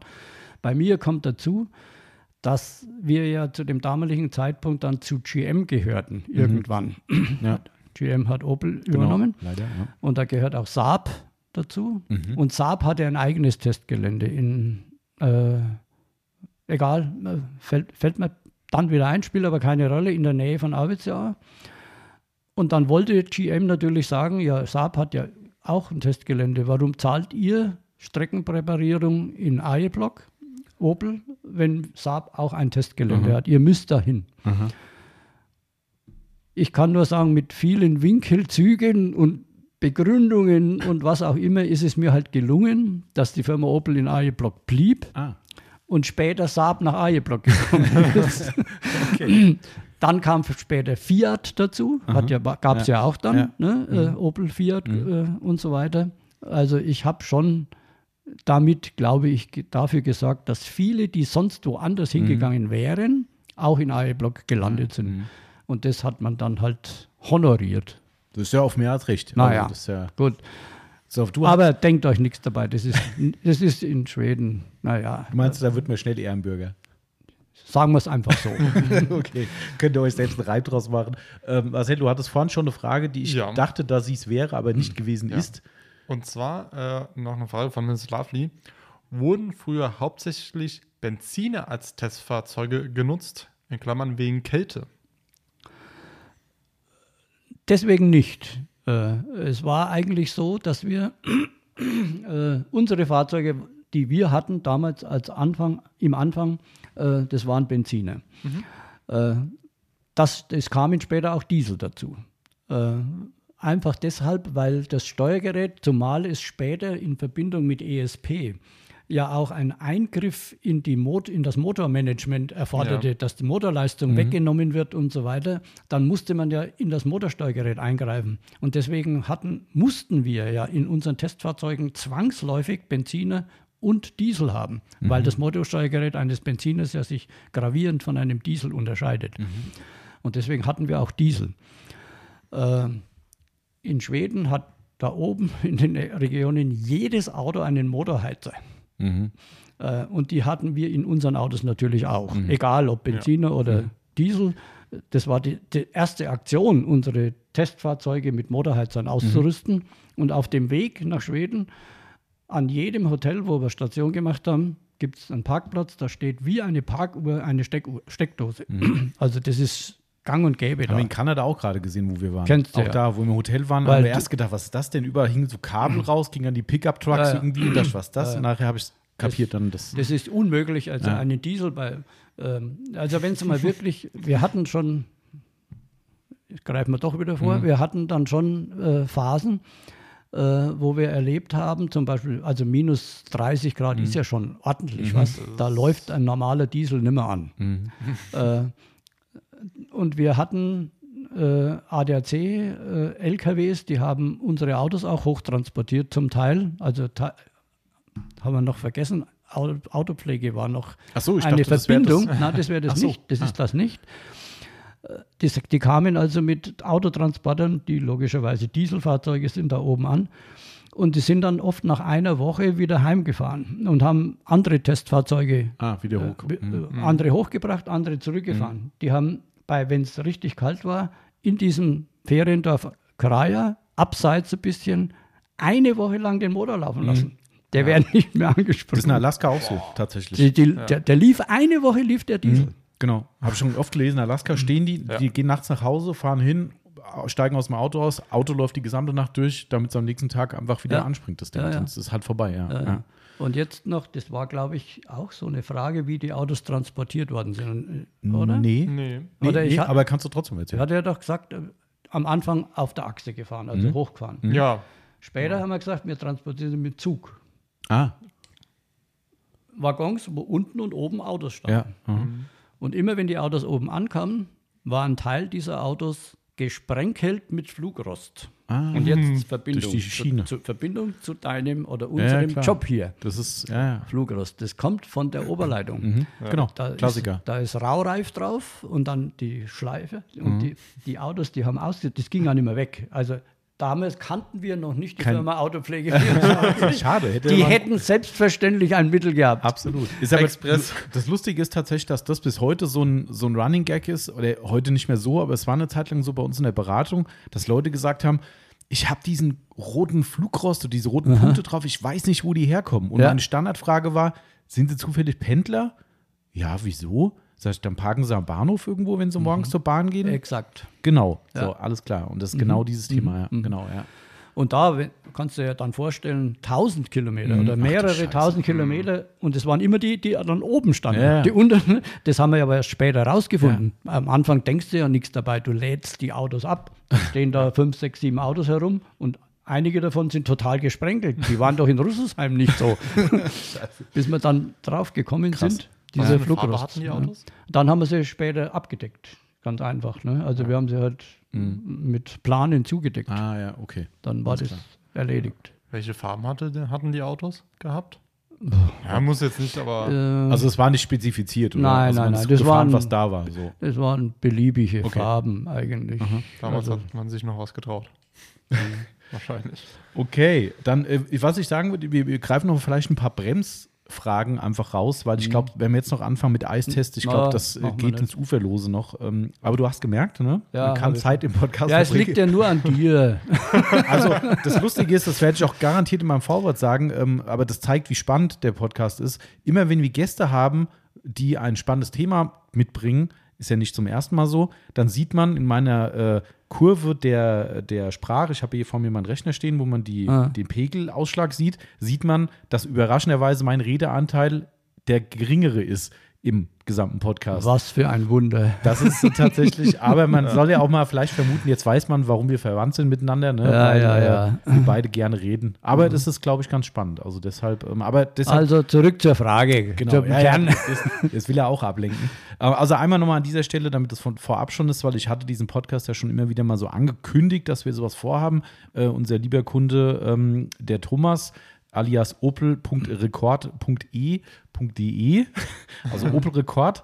Äh, man kann sich auch denken, warum er so heißt. Ähm, das heißt ja nicht, weil er das Auto nur gut findet, sondern Ja. weil er auch einen hat. Ähm, hat nur gesagt, einfach nur ein Dank im Voraus. Schön, dass es klappt. Klasse. Dankeschön auch zurück. Cooles Auto übrigens, das äh, Tempo. Der habe ich noch nie live gesehen, gell? Nee. Immer nur Bilder. Das wäre mal Ja, da. Das ist nächste Mal aber- muss er mit dem Opel Rekord hierher kommen. Ja, tatsächlich ist es aber auch ein bisschen schwierig. Ja, warum? Ähm, ich glaube, Auto ist er nicht angemeldet, hat irgendwie nur so Kennzeichen, womit er auf Treffen fahren Ja, kann. gut, dann hier treffen Autopflege 24. ja, aber Keine er will nicht unbedingt äh, durch Stuttgart mit dem Auto durch. Okay. Weil da hinten ja dann doch mal ordentliche Sachen rauskommen. Ah, so, okay. Naja, gut, okay. Wie auch immer, trotzdem ein schönes Auto. Und ich glaube, da gab es, das muss ich mal kurz einordnen, das kannst du besser. Ähm, du hast ja vorhin vom Senator hast du gesprochen Ah. und vom, was war noch? Admiral, glaube ich. Admir nein, nicht, Nee, Admiral- nicht Senator, äh, äh, Admiral Commodore. Ah, okay. Und wo, wo, wo taucht denn dieser. Äh, Das ist der Rekord E, ne? Was du genau. Da, Mhm. ja, ja. Hm. Ja. Das ist, äh, war der danach oder davor? Also in diesen Aufzählungen? Danach. danach, okay. Äh, Aber warst du auch mit so einem Auto auch mal oben?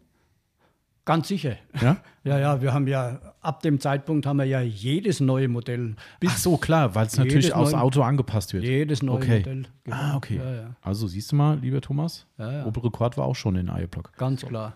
Ich hätte auch noch zwei. Ein, Ja. Eindeutig.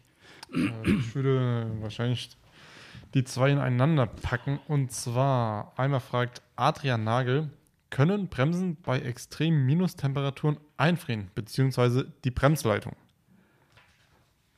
Jein. äh, die, wenn die Bremsflüssigkeit äh, vorschriftsmäßig gewechselt wird äh, und kein Wasser enthält, dann kann das nicht passieren.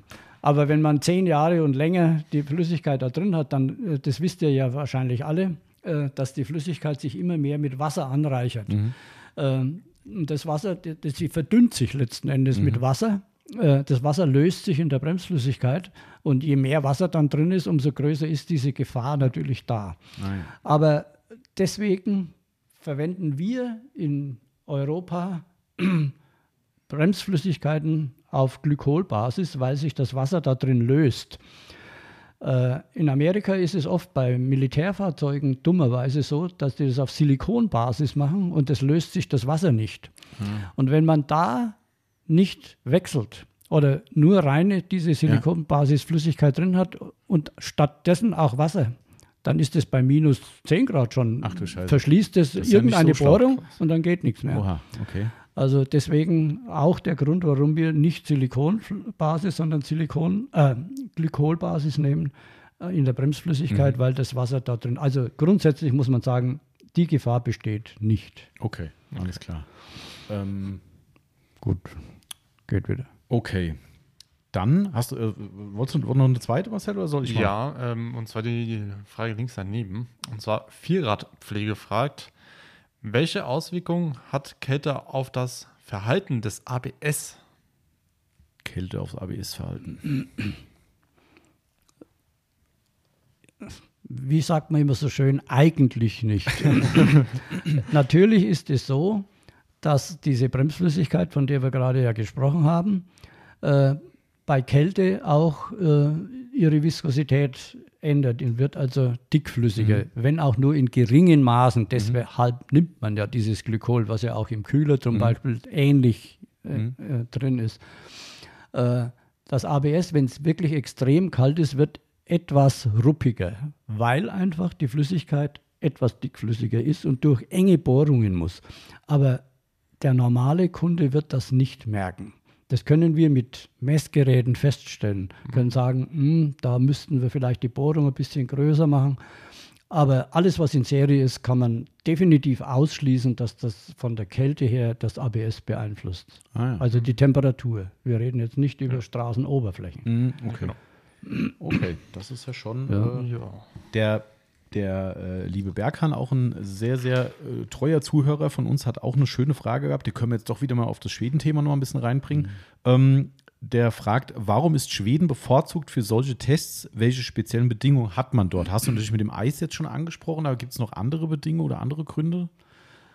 Wo gibt es denn in Mitteleuropa zugefrorene Seen, die so dick mit See zugefroren sind, außer in Russland vielleicht noch? ja. Da wollen wir ja im Moment, schon Momentan gleich schwi- gar nicht wird hin. auch schwierig. Äh, Im Übrigen hat man das damals schon überlegt, nach, ähm, äh, äh, wie heißt es in Russland, in, hinterm Ural äh, irgendwo hinzufahren. Aber eigentlich ist von den mitteleuropäischen Ländern Schweden das einzige. Oder Finnland. Es gibt auch noch Firmen, die nach Finnland fahren. Ach, tatsächlich. Ja, ja. Okay. Rovaniemi ist, ist eine Stadt, äh, da gibt es auch noch Leute, die da aus anderen Gründen Motorerprobung, weil Eierblock überfüllt ist. Ja, okay. Also in Eierblock sind mittlerweile wirklich nur noch Bremser. Und alles, was im weitesten Sinne damit, Damit zu tun tun hat. hat. Mhm. Aber wenn jemand was anderes erproben will, dann will er nicht auch noch nach Ajeblock, okay. weil er diesen See nicht braucht. Er Ah. braucht ja nur die tiefen Temperaturen.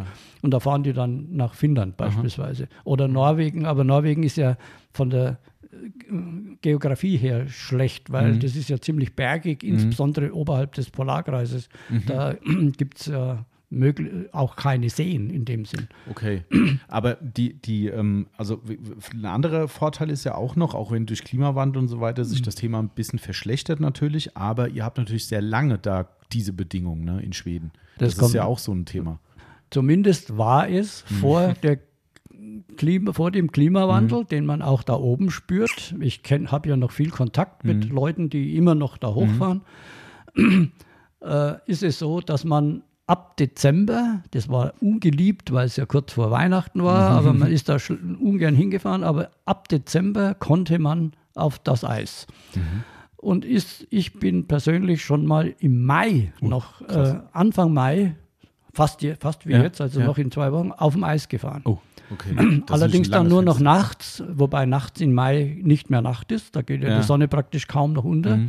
Äh, und am Tag ist das Eis dann schon weich geworden. Mhm. Also man konnte immer nur in den Morgen, also in den Nachtstunden Mhm. fahren. Da war es noch knochenhart gefroren. Man, Das ist halt schon lange Zeit. Aber das ist eine lange Zeit. ja, okay. Und nur deswegen eigentlich, es gibt sonst keine Ja. Ära hier auf der Nordhalbkugel.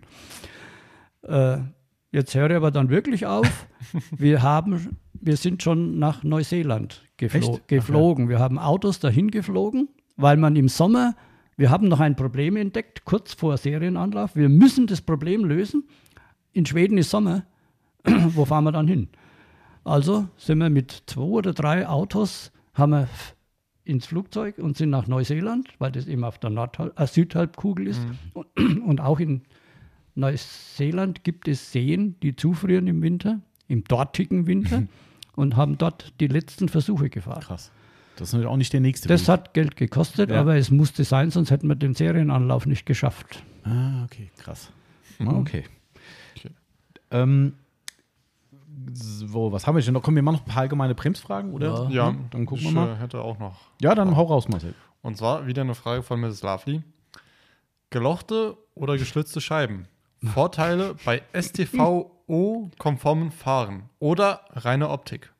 Also ob du einen Vorteil hast von gelochten, geschlitzten Scheiben, wenn du STVO-konform fährst, also nicht Rennsportbetrieb, vermute ich Also mal, einfach meinst du nur damit. Landstraße, Ähm, Bundesstraße, Autobahn. also ob man in der normalen Straßenverkehr Vorteile hätte, weil im Rennsport gibt es sowas ja durchaus, Ja. ähm, oder ob es in, da wirklich nur um die Optik geht. Die Frage hat sie ja fast schon selbst beantwortet, indem man äh, sagt, nur im normalen Straßenverkehr. Da ist es Optik. da braucht man sowas definitiv nicht. Ja. Äh, aus Gründen der Wirksamkeit äh, oder was auch immer. Aber im Rennsport oder wenn man eben auch Nicht selbst so fährt, äh, ja, da muss man aber dann schon. Äh, ich, es ist au- auf normalen, zugelassenen Straßen ist es meiner Ansicht nach kaum möglich, ein Auto in solche Bereiche zu bringen, dass man es nur noch mit gelochten oder geschlitzten Scheiben schafft. Was hätte das überhaupt für einen Vorteil für alle, die sagen, keine Ahnung, was da überhaupt. Eine Kühlung einfach. Geht die um Bremsscheiben werden halt nicht so schnell heiß. Ne? Also die werden halt besser gekühlt noch. Das ist der ganze Grund. Die, der, Aber hat auch Nachteile von Belagverschleiß her, das kann man sich aber jeder vorstellen. und auch Geräusch wahrscheinlich auch, oder? Nicht unbedingt. Das hängt mit der Belagpaarung zusammen. Also das kriegt man schon hin, dass die keine Geräusche machen. Aber Da gab es doch auch mal, ich weiß aber nicht, ob man das erzählen kann. Wenn nicht, dann sag einfach, dass es zu intern ist, aber vielleicht irre ich mich auch. Ich meine, es gab in der Historie bei Opel mal eine, eine Situation bei einem Serienfahrzeug, wo, ich weiß jetzt nicht, ob es diese ATE Power Discs waren, aber irgendeine Bremse unbedingt in das Auto sollte, wo du auch vehement dagegen warst und wo es im Nachgang sich, äh, vielleicht habe ich es auch falsch in Erinnerung, ähm, aber da war irgendeine Geschichte, wo du gesagt hast, ich war immer dagegen, das zu machen, aber das musste, War weil das so ein sportliches Modell ist. War das nicht vielleicht die Handbremse? Nee, nee, nee, das ging um irgendwas mit der Bremse. ja, Irgendeine, ja also das mit der, mit der äh, Hinterradbremse, mit dem speziellen Kombisattel, nee, das, mein, nee. das meinst du jetzt Nee, nicht. nee, also ich habe irgendwas in Erinnerung, was, ich hatte die, glaube ich, sogar auch mal auf dem Corsa damals, auf dem GSI, Mhm. diese ATE Power Discs. Das ist auch so eine Bremse, die ist zwar nicht gelocht, aber die hat so komische Ah. Dings drin und ich meine, es gab mal irgendein, ob das jetzt ein Vectra i500 war oder irgendein sportliches Modell auf jeden Fall, wo irgendwas in dieser Art Mhm. verbaut wurde, was nachher zu Problemen führt und du gesagt hast, ich habe von Anfang an gesagt, das, aber vielleicht ist es auch falsch im Gedächtnis. Also da, ich erinnere mich jetzt nur noch an eine Scheibe, wo wir wie, wie ein Ventilator so, so äh, Kurven ja, ja, ja, das ist die Powerdisk. Das ist Die geht wirklich wie so eine, wie so eine Kurve, Ja, ja. äh, so eine Ja. Welle um, durch Ja. den Belag durch. Und ich meine, die hätte es auch in der Serienausstattung mal Mhm. gegeben. Ich glaube, da gab es auch ein Problem, dass man dann eine linke und eine rechte Scheibe be- gebraucht hat, weil sonst der Reibwert anders ist, links und rechts, weil die Form ja irgendwie ein, ja, irgendwas, aber irgend okay, sowas dann, war. Aber, aber okay, da, dann- da bin ich jetzt im Moment leider auf dem kalten, auf Dann- dem falschen Fuß so. erwischt worden. Dann fragen wir nochmal, noch, weil das passt auch noch dazu, dann haben wir das vielleicht auch noch Mhm. äh, drin. Und dann können wir, glaube ich, auch Schluss machen für heute, würde ich sagen. Sonst haben wir dann vielleicht doch nicht genug für den zweiten Ja. Podcast. Ähm, und nochmal unsere liebe Mrs. Lovely, Bremsen-Upgrade. Also wenn du selbst Mhm. deine Bremse verbessern willst, in Klammern größere Scheiben. Reicht nur vorne oder rundum wegen der Balance oder Balance. Hat sie schon genau erkannt, es reicht nicht. Man kann nicht einfach vorne Bremsen erhöhen, äh, vergrößern, äh, womit ja auch die Wirksamkeit dann anders ist, Ja. und hinten nichts machen. Wir fahren jahrelang vor Serienfreigabe, fahren wir Bremsabstimmungen, damit die Balance zwischen Vorder- und Hinks, äh, äh, Hinterachse gleich bleibt. Äh, wenn ich jetzt vorne die Bremskraft erhöhe, durch zum Beispiel größere Scheiben und Sättel, dann bremst ja die Vorderachse mehr als die Hinterachse. Das würde man in diesem Falle gar nicht so sehr merken, weil das Auto ja sicher dann auch ABS hat. Also, aber es würde dann bei einer ABS-Bremsung immer erst die vordere Bremse äh, belastet und die hintere würde gar nichts machen, weil ja die vordere Bremse viel stärker ist. Also ich habe nur vorne Verschleiß. Äh, auch der Bremsweg würde länger werden, weil ja die Hinterradbremse im Verhältnis zu wenig macht. Ja. Oder die vordere zu viel. Ah ja, klar, macht ja eigentlich auch Sinn. Also man kann das durchaus machen vorne, Mhm. aber man muss dann im gleichen Verhältnis hinten auch erhöhen. Und diese Abstimmung, die wird ein Privatkunde nicht Mhm. so ohne weiteres hinbekommen. Aber ist es so, dass du sagen würdest, man würde es zu einem eklatanten Nachteil verändern oder sagst du, auch das kriegt ein Privatkunde so gar nicht mit, wenn er es jetzt dann doch. Er kriegt es deswegen nicht mit, weil das Auto ABS hat.